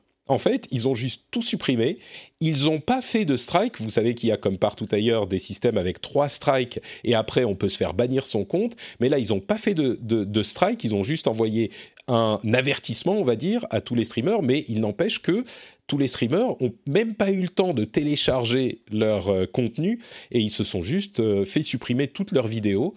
Alors, Bon, je ne sais pas si tu as été affecté, Alpha. Il y a un côté compréhensible et un côté moins compréhensible. Tu as été affecté, toi, ou, ou pas du tout? Euh, Écoute, je touche du bois. Euh, j'ai pas encore reçu de mail, ou alors il est dans mes spams et je l'ai pas vu, mais j'ai pas, j'ai pas l'impression d'avoir été au travers touché, non. Bah, en fait, si on n'utilisait mais- pas de la musique copyrightée qui était... Parce que dans les lives, si je ne me trompe pas, Twitch s'arrange pour les lives pour euh, payer comme on paye à la radio euh, les... les... ou Peut-être qu'ils payent même pas, je sais pas. Mais en tout cas, dans les lives eux-mêmes, c'est pas forcément un problème ou c'était pas un problème jusqu'à maintenant. Par contre, dans les vidéos archivées, c'était clairement un problème. Moi, je comprends que à partir du moment où tu utilises euh, les derniers morceaux, euh, je vais me dater encore, du top 50, et bah forcément, à un moment, ça risque de poser un problème. quoi. Il y a, il y a un côté un petit peu, pas d'irresponsabilité, c'est un peu fort, mais un côté de... euh, d'insouciance des streamers parce que ça s'est toujours fait comme ça et bon euh, ouais voilà c'est un peu ça. Il- tout le monde entier a fait l'autruche en fait sur Twitch. Parce que Tant que on j'ai a pas jamais- mal, j'enlève pas ma main. c'est un peu ça. Et, et en même temps, c'est vrai que euh, la manière dont Twitch a procédé au truc en disant bon bah euh, on, on en a rien à foutre, on va tout supprimer, mais tout sans même prévenir, sans donner l'occasion de downloader les contenus. Et puis ensuite, euh, maintenant, il y a beaucoup de, streamers qui se disent bah moi, je vais devoir juste tout supprimer. Euh, si j'utilise de la musique, je vais supprimer tout mon contenu. Maintenant, ils peuvent le télécharger avant de le supprimer, donc c'est un moindre mal peut-être. Mais bon, en même temps, si vous utilisez de la musique, qu'est-ce que vous pensiez qu'il allait se passer, C'est un peu ça. Ah oui, c'est sûr. euh, c'est sûr qu'il y a un moment, bon, passer, enfin, voilà quoi. Oui, il y a un moment, bah voilà. Quoi. euh, passer les intégrales d'artistes euh, qui t'ont jamais donné la- les droits et monétiser euh, ton stream avec ça, bon, en effet, c'est c'est vite Mm. fait légal, quoi. Mais c'est euh, vrai qu'il faudrait un peu plus de clarté, quoi. Genre, c'est- assez terrible que, av- enfin, que avant même qu'on ait des communiqués ou quoi, les gens se fassent striker en, et, et aient des menaces de ban. C'est hyper, enfin, c'est pas du tout, euh, c'est pas du tout sain. Euh, des, déjà, le Bah là, en l'occurrence- quelque chose d'assez anxiogène. Là, si en plus on rajoute ça. Disons que euh, là, il n'y a pas eu de strike justement. C'est là qu'ils se sont dit bon, on vire tout, on met un avertissement qui est pas un strike, c'est juste euh, faites gaffe. Euh, et donc il n'y a pas eu de strike, donc c'est à la limite un Oui, mais je, côté je positif. par rapport au premier. Par Ah rapport oui. au premier qu'on a eu il y a quelques mois. euh, Ouais, au début de l'été, oui. C'était vraiment. oh, c'était terrible. hein. Quand, Mm. on, quand on a vu ça, euh, tout le monde se demandait ok, est-ce qu'on va être ban demain tous Euh, Je ne sais pas. Et, Ouais. euh, mais heureusement que là, bon, il y a des avertissements, mais, euh, mais c'est vrai que les solutions. euh, c'est vrai que c'est dur d'aller en arrière. Bah, c'est- dur de se priver de, de superbe musique euh, qu'on avait l'habitude d'écouter, mais qui était copyrightée. Ouais, je- personnellement, je sais que je suis un peu dans la grey area où j'utilise beaucoup de musique de jeu qui sont au Mm. final des musiques qu'on autorise en stream parce que quand ces musiques de jeu passent sur ton live, euh, euh, quand tu joues à ce jeu, bon bah effectivement, en effet, tu es dans la légalité. Et euh, utiliser du coup les OST de jeu, même quand tu n'es pas sur ce jeu, c'est un petit peu une zone grise. Hmm. Mais, euh, mais c'est vrai que c'est c'est vrai que c'est compliqué. Hein, euh, et les musiques de libre de droit d'auteur, euh, bon, pas Ouais. au même niveau quoi. Bah, il y a plusieurs euh, créateurs qui se lancent dans ce domaine. D'ailleurs, c'est marrant, on a euh, Manaberry qui est dans la chatroom, l'un des, des gâteaux secs, euh, Tout à fait. Qui, nous donne l'autre côté, enfin le revers de la médaille, qui dit euh, les artistes vivent de, l'exploitation de leur musique. Les streamers sur Twitch en ont profité pendant des années gratuitement de tout ça. Donc les streamers et Twitch. C'est vrai que maintenant, euh, je crois que le move de Twitch, c'était un petit peu de faire table rase et dire bon ok, euh, on arrête tout, on oublie ce qui s'est passé avant et maintenant on repart sur des bases saines. En même temps, je sais pas à quel point c'est les artistes et à quel point c'est les majors qui sont à l'origine de ce genre de truc. Mais bon, c'est sûr qu'il y a des, des intérêts qui s'alignent. Et puis il y a beaucoup d'artistes qui fournissent des musiques libres de droit maintenant, euh, qui se font rémunérer par les droits qui sont payés par les boîtes euh, sur le mode radio, en fait. Et, euh, et c'est tout à fait une, une- un truc qui se développe. Et même Twitch propose son... comment ils appellent ça Soundtrack? Je sais plus comment est le nom du... Du, du service de Twitch qui vous propose justement des musiques libres de droit euh, Ouais. à utiliser sur vos streams pour être tranquille, on va dire. Et c'est ça, c'est Soundtrack by Twitch. Donc euh, bon, espérons que les bases seront saines. Oui. un peu scout aussi euh, quels artistes euh, communiquent expressément sur le fait que euh, nos musiques, vous pouvez les utiliser sur Twitch sans problème. Je sais qu'il y a Anjuna Beats qui ont, enfin Ocean Lab qui ont communiqué là-dessus. Euh, il y a aussi des artistes comme, alors je sais plus si c'est le cas pour euh, Par- euh, Carpenter Brut, mais Perturbator. Enfin, il y a- il y, a beaucoup d'artistes qui qui communiquent et qui disent OK, on est au courant pour Twitch et nous, on, est- on, on appré- on aime beaucoup euh, ce, qui, ce qui se fait sur Twitch et on est- et on n'a aucun problème à avoir, à voir les streamers utiliser nos, nos musiques. Et euh, ils communiquent expressément là-dessus pour, euh, pour euh, dire aux gens de ne pas hésiter d'utiliser leur musique. Donc ça aussi, il faut un peu se renseigner. Et euh, tu peux quand même te faire de bonnes playlists euh, quand tu arrives à voilà, voir qui autorise et, qui euh, s'en fiche ou n'autorise pas. Quoi. Hmm. Bon, quelques news rapides euh, pour finir. Euh, League of Legends Wild Rift arrive euh, début décembre en Europe. Vous dites Wild Rift, mais on s'en fout, c'est un jeu mobile. Bah non, il arrive aussi sur console. Donc, si vous voulez jouer à League sur console, bah vous pourrez début décembre préparer la fonctionnalité de la PlayStation 5 pour enregistrer les conversations au micro pour envoyer pour modération. Blizzard a arrêté le développement sur StarCraft 2, en tout cas le développement de nouveaux contenus. Donc il, va, il rentre en mode maintenance. StarCraft 2, ça en a déçu beaucoup. Mais euh, bon, j'avoue que je comprends un petit peu. euh, on peut débattre de StarCraft 2, mais bon. Il y a des, euh, encore un nouveau studio qui a été ouvert par des anciens de Blizzard qui s'appelle Frost Giant Studios. Et au début, je pensais que c'était juste deux personnes qui ont allé ouvrir un studio. En fait, il y a toute une poignée d'anciens développeurs et qui veulent faire du RTS. Donc peut-être que le RTS continuera par ce biais. Euh, on a eu une jolie interview de Phil Spencer dans Kotaku qui parle de plein de sujets différents, mais surtout qui a euh, fait une annonce qui a un petit peu, euh, euh, comment dire, étonné le monde entier, où il disait ah bah nos jeux des studios achetés, comme par exemple Bethesda, ils seront peut-être pas sur les autres plateformes. Et tout le monde a dit oh, mon Dieu, Phil Spencer a dit que Elder Scrolls 6, euh, que Skyrim 2 ne serait pas sur PlayStation 5. Alors c'est pas tout à fait, tout à fait ce qu'il a dit. En fait, il répondait à une question de Steven Totilo, le rédacteur en chef de Kotaku, qui lui demandait est-ce que vous pourriez rentabiliser l'achat monumental de euh, Bethesda, enfin de Zenimax, en ne sortant pas les jeux sur les autres consoles Est-ce que ça serait possible? Et Phil Spencer, en résumé, disait oui, ça serait possible. Et on étudie la sortie. Enfin, il disait juste oui, ça serait possible. Il n'a pas dit que ça, ça sortirait pas sur les autres consoles.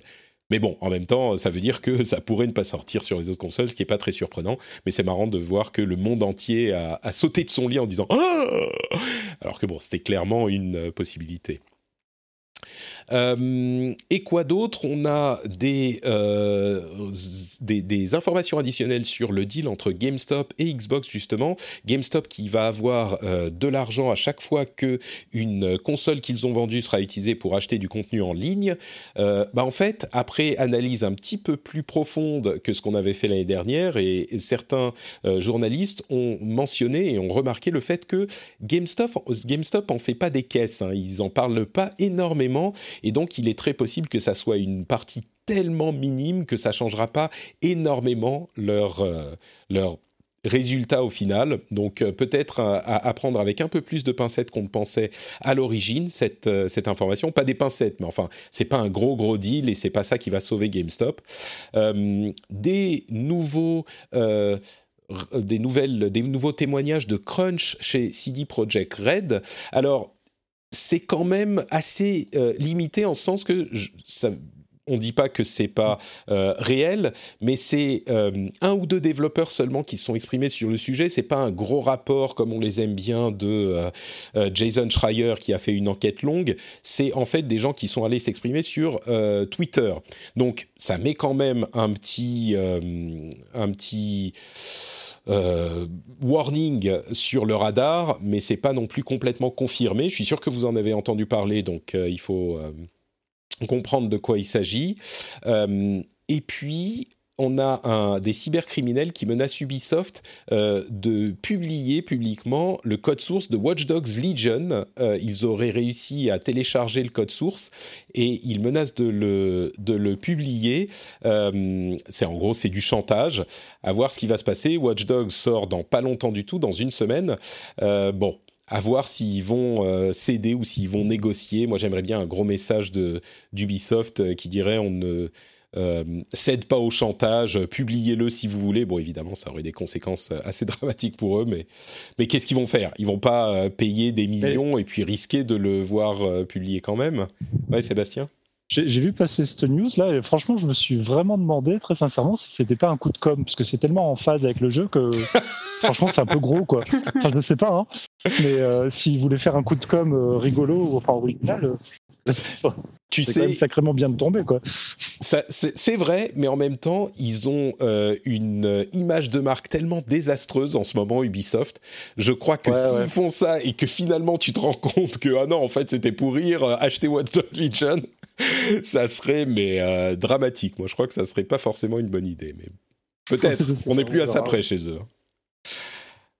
Euh, et enfin, euh, dernier sujet que je voulais aborder avant de vous libérer, euh, le rapport de Feminist Frequency qui fait chaque année une étude sur les jeux annoncés dans l'année pour voir combien ont des protagonistes femmes et hommes.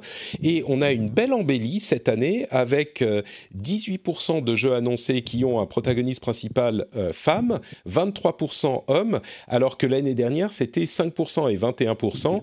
Euh, le reste, euh, 54% cette année, c'est euh, soit c'est euh, des options multiples, soit c'est euh, il y a aussi une petite partie c'est non précisé. Donc, en gros, on arrive presque à une égalité, pas tout à fait, hein, on est à 5% de différence entre hommes et femmes, à voir si ça sera... si ça se continuera, si ça se confirmera dans les années à venir. Euh, mais même euh, les gens formidables de Feminist Frequency, qui sont généralement très sages-val sur la chose et qui sont, euh, disons, qui sont assez militants, ils, reconnaissent que c'est une bonne année pour, le, pour, le, pour cette problématique. Espérons que ça continue, que ça continue les années à venir. Voilà pour toutes les news. Si vous avez quoi que ce soit à ajouter, Eva ou Sébastien ou, ou Alpha, sur tous ces sujets-là, depuis euh, League of Legends qui arrive sur euh, console, qui va tout casser euh, au- à la suite du RTS chez Frost Giant euh, ou à- au crunch chez CD Projekt, n'hésitez pas, c'est le moment. Il y a quelque chose qui vous a plu? Euh, J'avoue. Après, que- sur le crunch, Ah, c'était attendu quand même.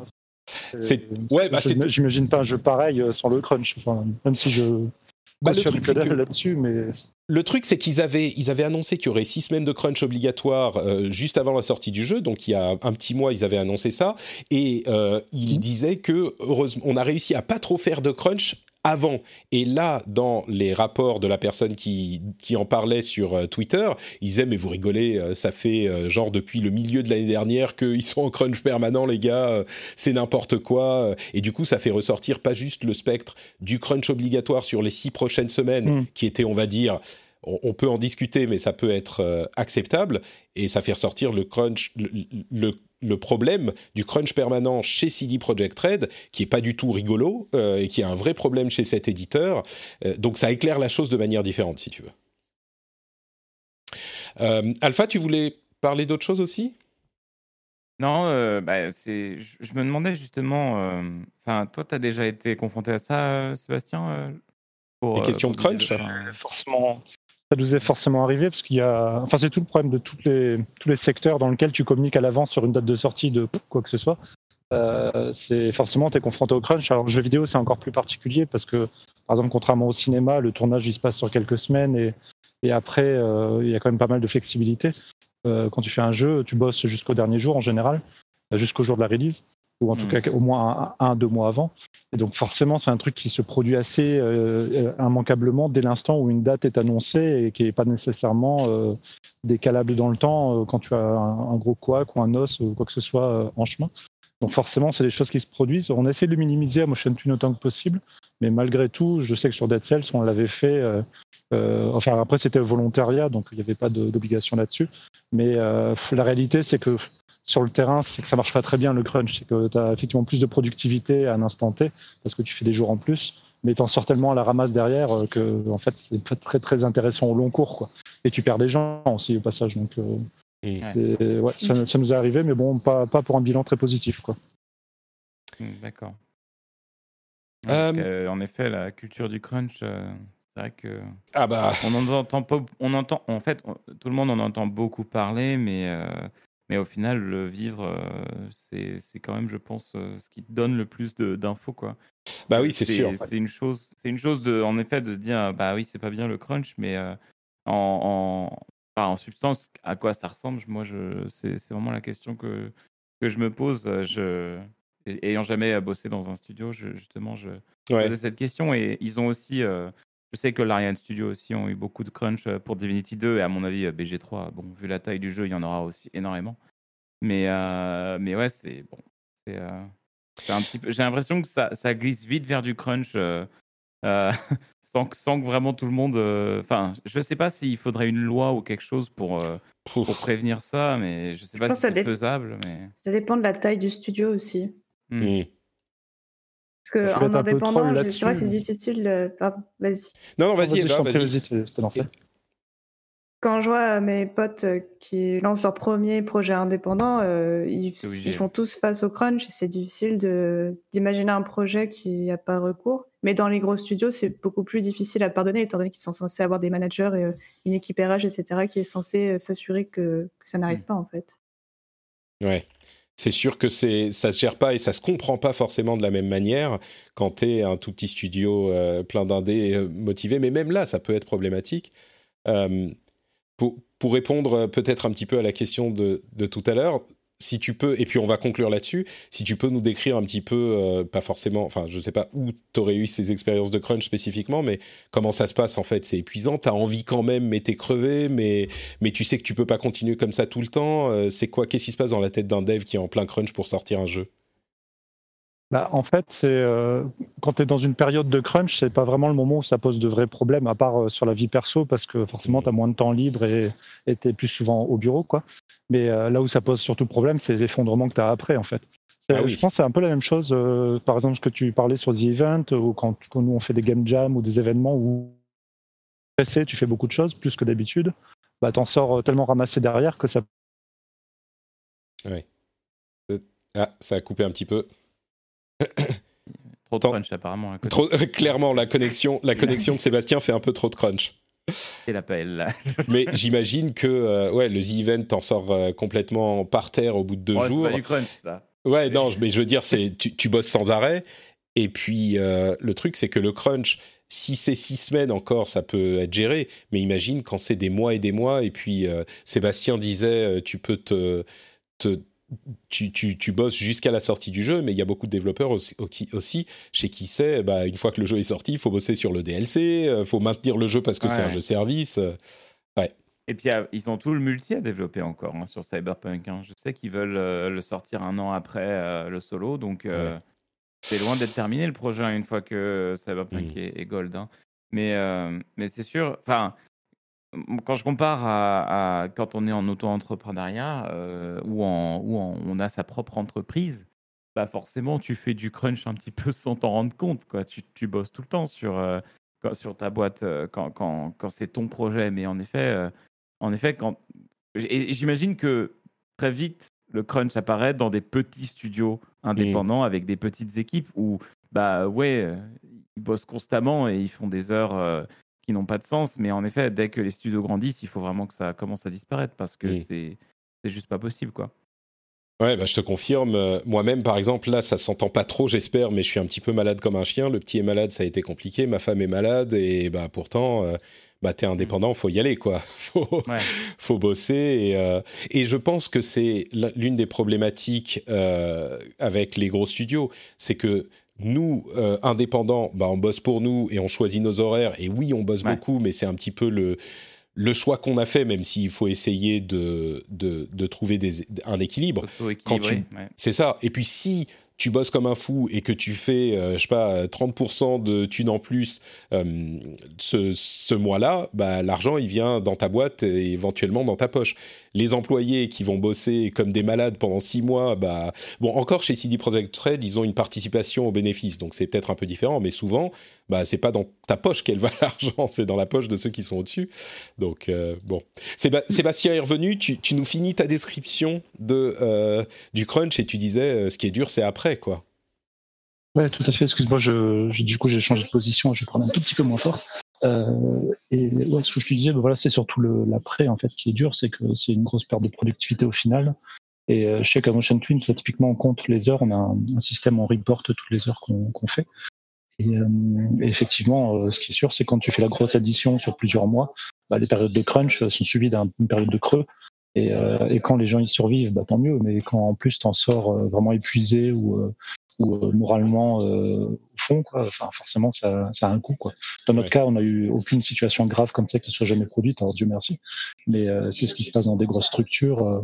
Et juste pour répondre sur ce que tu disais tout à l'heure, je trouve que c'est un peu systémique en fait le crunch. C'est pas quelque chose. Bien sûr. je- c'est- pas quelque chose qu'on peut facilement éviter et encore plus dans un gros studio parce que le propre du jeu vidéo justement c'est que tu as une idée initiale, tu as une théorie initiale sur ce qu'est le jeu vidéo que tu en- que tu veux faire. Il y a beaucoup beaucoup de découvertes en chemin en fait, beaucoup de choses qui en fait sont découvertes au moment où on implémente telle idée ou tel concept et tout.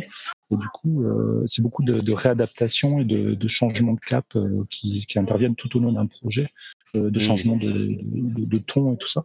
Et, et même, tu vois, sur, je pense qu'on parlait de Watch Dogs ou des, des jeux comme euh, euh, Cyberpunk. Euh, je doute pas une seule seconde qu'en plein milieu, il y ait des revirements, des choses qui sont devenues plus importantes. Plus Ouais, tu veux dire le, euh, le, le- le jeu, tu pars dans une direction et tu découvres ce qu'est le jeu au fur et à mesure du développement, donc il faut Exactement, changer. des ouais. Et, et ça, ça, ça fait que l'idée même de pouvoir poser une date, ça a aucun sens en fait. Mais on le fait quand même. C'est plus le, le problème, il est plutôt là en fait. Quoi. On pose des dates sur quelque chose qui est par définition hyper fluctuant et non Ouais. anticipable. Et on, on est quand même du part, euh, et plus encore pour les gros studios, ils sont obligés de se poser sur des années, euh, des, des calendriers euh, fiscaux, des calendriers euh, de budget, quoi. Et alors que ça n'a aucun sens, tu vois. Le jeu peut nécessiter plusieurs mois de plus et ils peuvent pas, quoi. Eh, le problème, c'est que si tu mets pas de date, euh, tu peux aussi continuer le développement pendant très très très longtemps et, jamais sortir ton truc parce que c'est une œuvre d'art finalement. Et à quel moment est-ce que tu décides que ton truc est terminé? C'est comme le podcast. À quel moment est-ce que tu décides que ton épisode est terminé? Je vous pose la question et il n'y a pas de réponse. Et si? La réponse c'est maintenant. Euh, L'épisode touche à sa fin. Euh, on, on mentionne dans la chatroom Star Citizen. Là, c'est pas la même chose. Ils ont, ils ont plus d'argent Oula. que euh, n'importe qui. Oula. Donc eux, ils peuvent vraiment ne jamais le sortir. Hein, ça posera pas de problème pour eux. Euh, bah écoutez, merci à, à tous les trois d'avoir participé à ce euh, long épisode. Euh, avant de se quitter, j'aimerais tout de même vous donner l'occasion de nous dire où on peut vous retrouver. Je vais donner la parole à Eva, qui est restée bien sage quand même sur cet épisode. Désolé, on a, on J'ai a beaucoup appris. parlé. où est-ce qu'on peut te retrouver, dis-moi, sur, sur Internet? Sur Twitter principalement. Donc c'est Salty Swan sur Twitter. Salty Swan sur Twitter, le lien sera dans les notes de l'émission. Euh, Sébastien, où est-ce qu'on te retrouve, Mister Deep Night? Les- principalement sur Twitter pour euh, tout ce qui est, on va dire, com, euh, des discussions, contacts et tout ça, quoi. Et après sur mon site où je publie tout ce que je fais, donc euh, en ce moment des outils et puis euh, des jeux quand je quand j'en fais. De temps en temps, c'est la vie d'un vrai indépendant. C'est ça. Le lien sera aussi sur euh, dans les notes de l'émission, tout comme celui de AlphaCast. Où est-ce qu'on te retrouve, toi, Alpha? AlphaCast sur euh, Twitter, Twitch, euh, YouTube, voilà. Un petit peu partout. C'est facile. Voilà. C'est quoi le, le programme des, des prochains streams? C'est toujours Baldur Gates ou c'est terminé ça quand même 25 heures, ça a pas pris longtemps. Ah, je pense sais, tu vas te mettre à Hades. C'est ça. Euh, alors là, ben non, moi je- j'ai ce qu'on appelle la démocratie run que je fais en ce moment euh, sur euh, Baldur's Gate où euh, le chat décide de tout. Et parce qu'il y a une intégration Twitch pour les votes de dialogue. Et euh, je fais ça tous les vendredis euh, en suivant un petit peu l'évolution de l'Early Access. Et euh, sinon, je vais euh, me mettre, euh, je vais découvrir euh, Ghost Runner moi la semaine prochaine. Et le week-end qui vient, on a l'événement euh, avec originalité et enthousiasme avec Zerator. Euh, donc on va, on va découvrir ça, on va, on va, on va commenter des, des games incroyables de Age of Empire avec Zera, euh, donc en studio. Ah, initialement, on devait le faire au Grand Rex, mais voilà, ça, avec Covid, ça a été un peu annulé. Du coup, on fait ça en studio et, euh, et j'ai hâte d'y être. Ça va être samedi, ça, samedi soir. Très bien. Super. Bah écoute, on, su- on suivra ça. Et comme je disais, les liens vers les comptes Twitter de tout le monde sont dans les notes de l'émission. Pour ma part, c'est Note Patrick, euh, Twitter, Facebook, Instagram, euh, Twitch d'ailleurs, pour les enregistrements de ces épisodes. Et même sur YouTube, euh, il y a un, un- une vidéo que je viens de sortir là, euh, youtube.com slash notepatrick, où je vous, je vous donne la parfaite dé- définition de ce qu'est un core gamer. euh, qui est pourtant un débat hyper toxique, mais je vous définis ça sans aucune toxicité, sans aucune agressivité. Vous allez voir, c'est logique, c'est la puissance du raisonnement. Vous pouvez voir ça sur YouTube, euh, Note Patrick sur YouTube. Et si vous voulez soutenir l'émission, ben c'est comme vous le savez, Patreon, patreon.com slash rdvjeux. Maintenant que l'émission se termine, vous pouvez euh, aller sur le site sur votre mobile ou sur l'ordinateur. Ça se fait en deux secondes et vous avez droit à des bonus sympas. Le lien est dans les notes de l'émission, patreon.com slash rdvjeux. Euh, je crois pas qu'il y aura d'after show, euh, donc désolé les patriotes pour cet épisode. Comme je le disais, euh, c'est un petit peu un, épisode d'un enregistrement en mode crise avec la maladie. J'ai évité les rediflements et les tout. Je sais pas comment j'ai fait, mais on va rester quand même un petit peu discuter avec les amis du, Twitch. Mais je crois qu'il y aura pas d'after show, donc euh, désolé s'il y en a pas. On vous fait de grosses bises et on vous dit à, une dans, à dans une semaine pour un nouvel épisode. Ciao à tous et à toutes.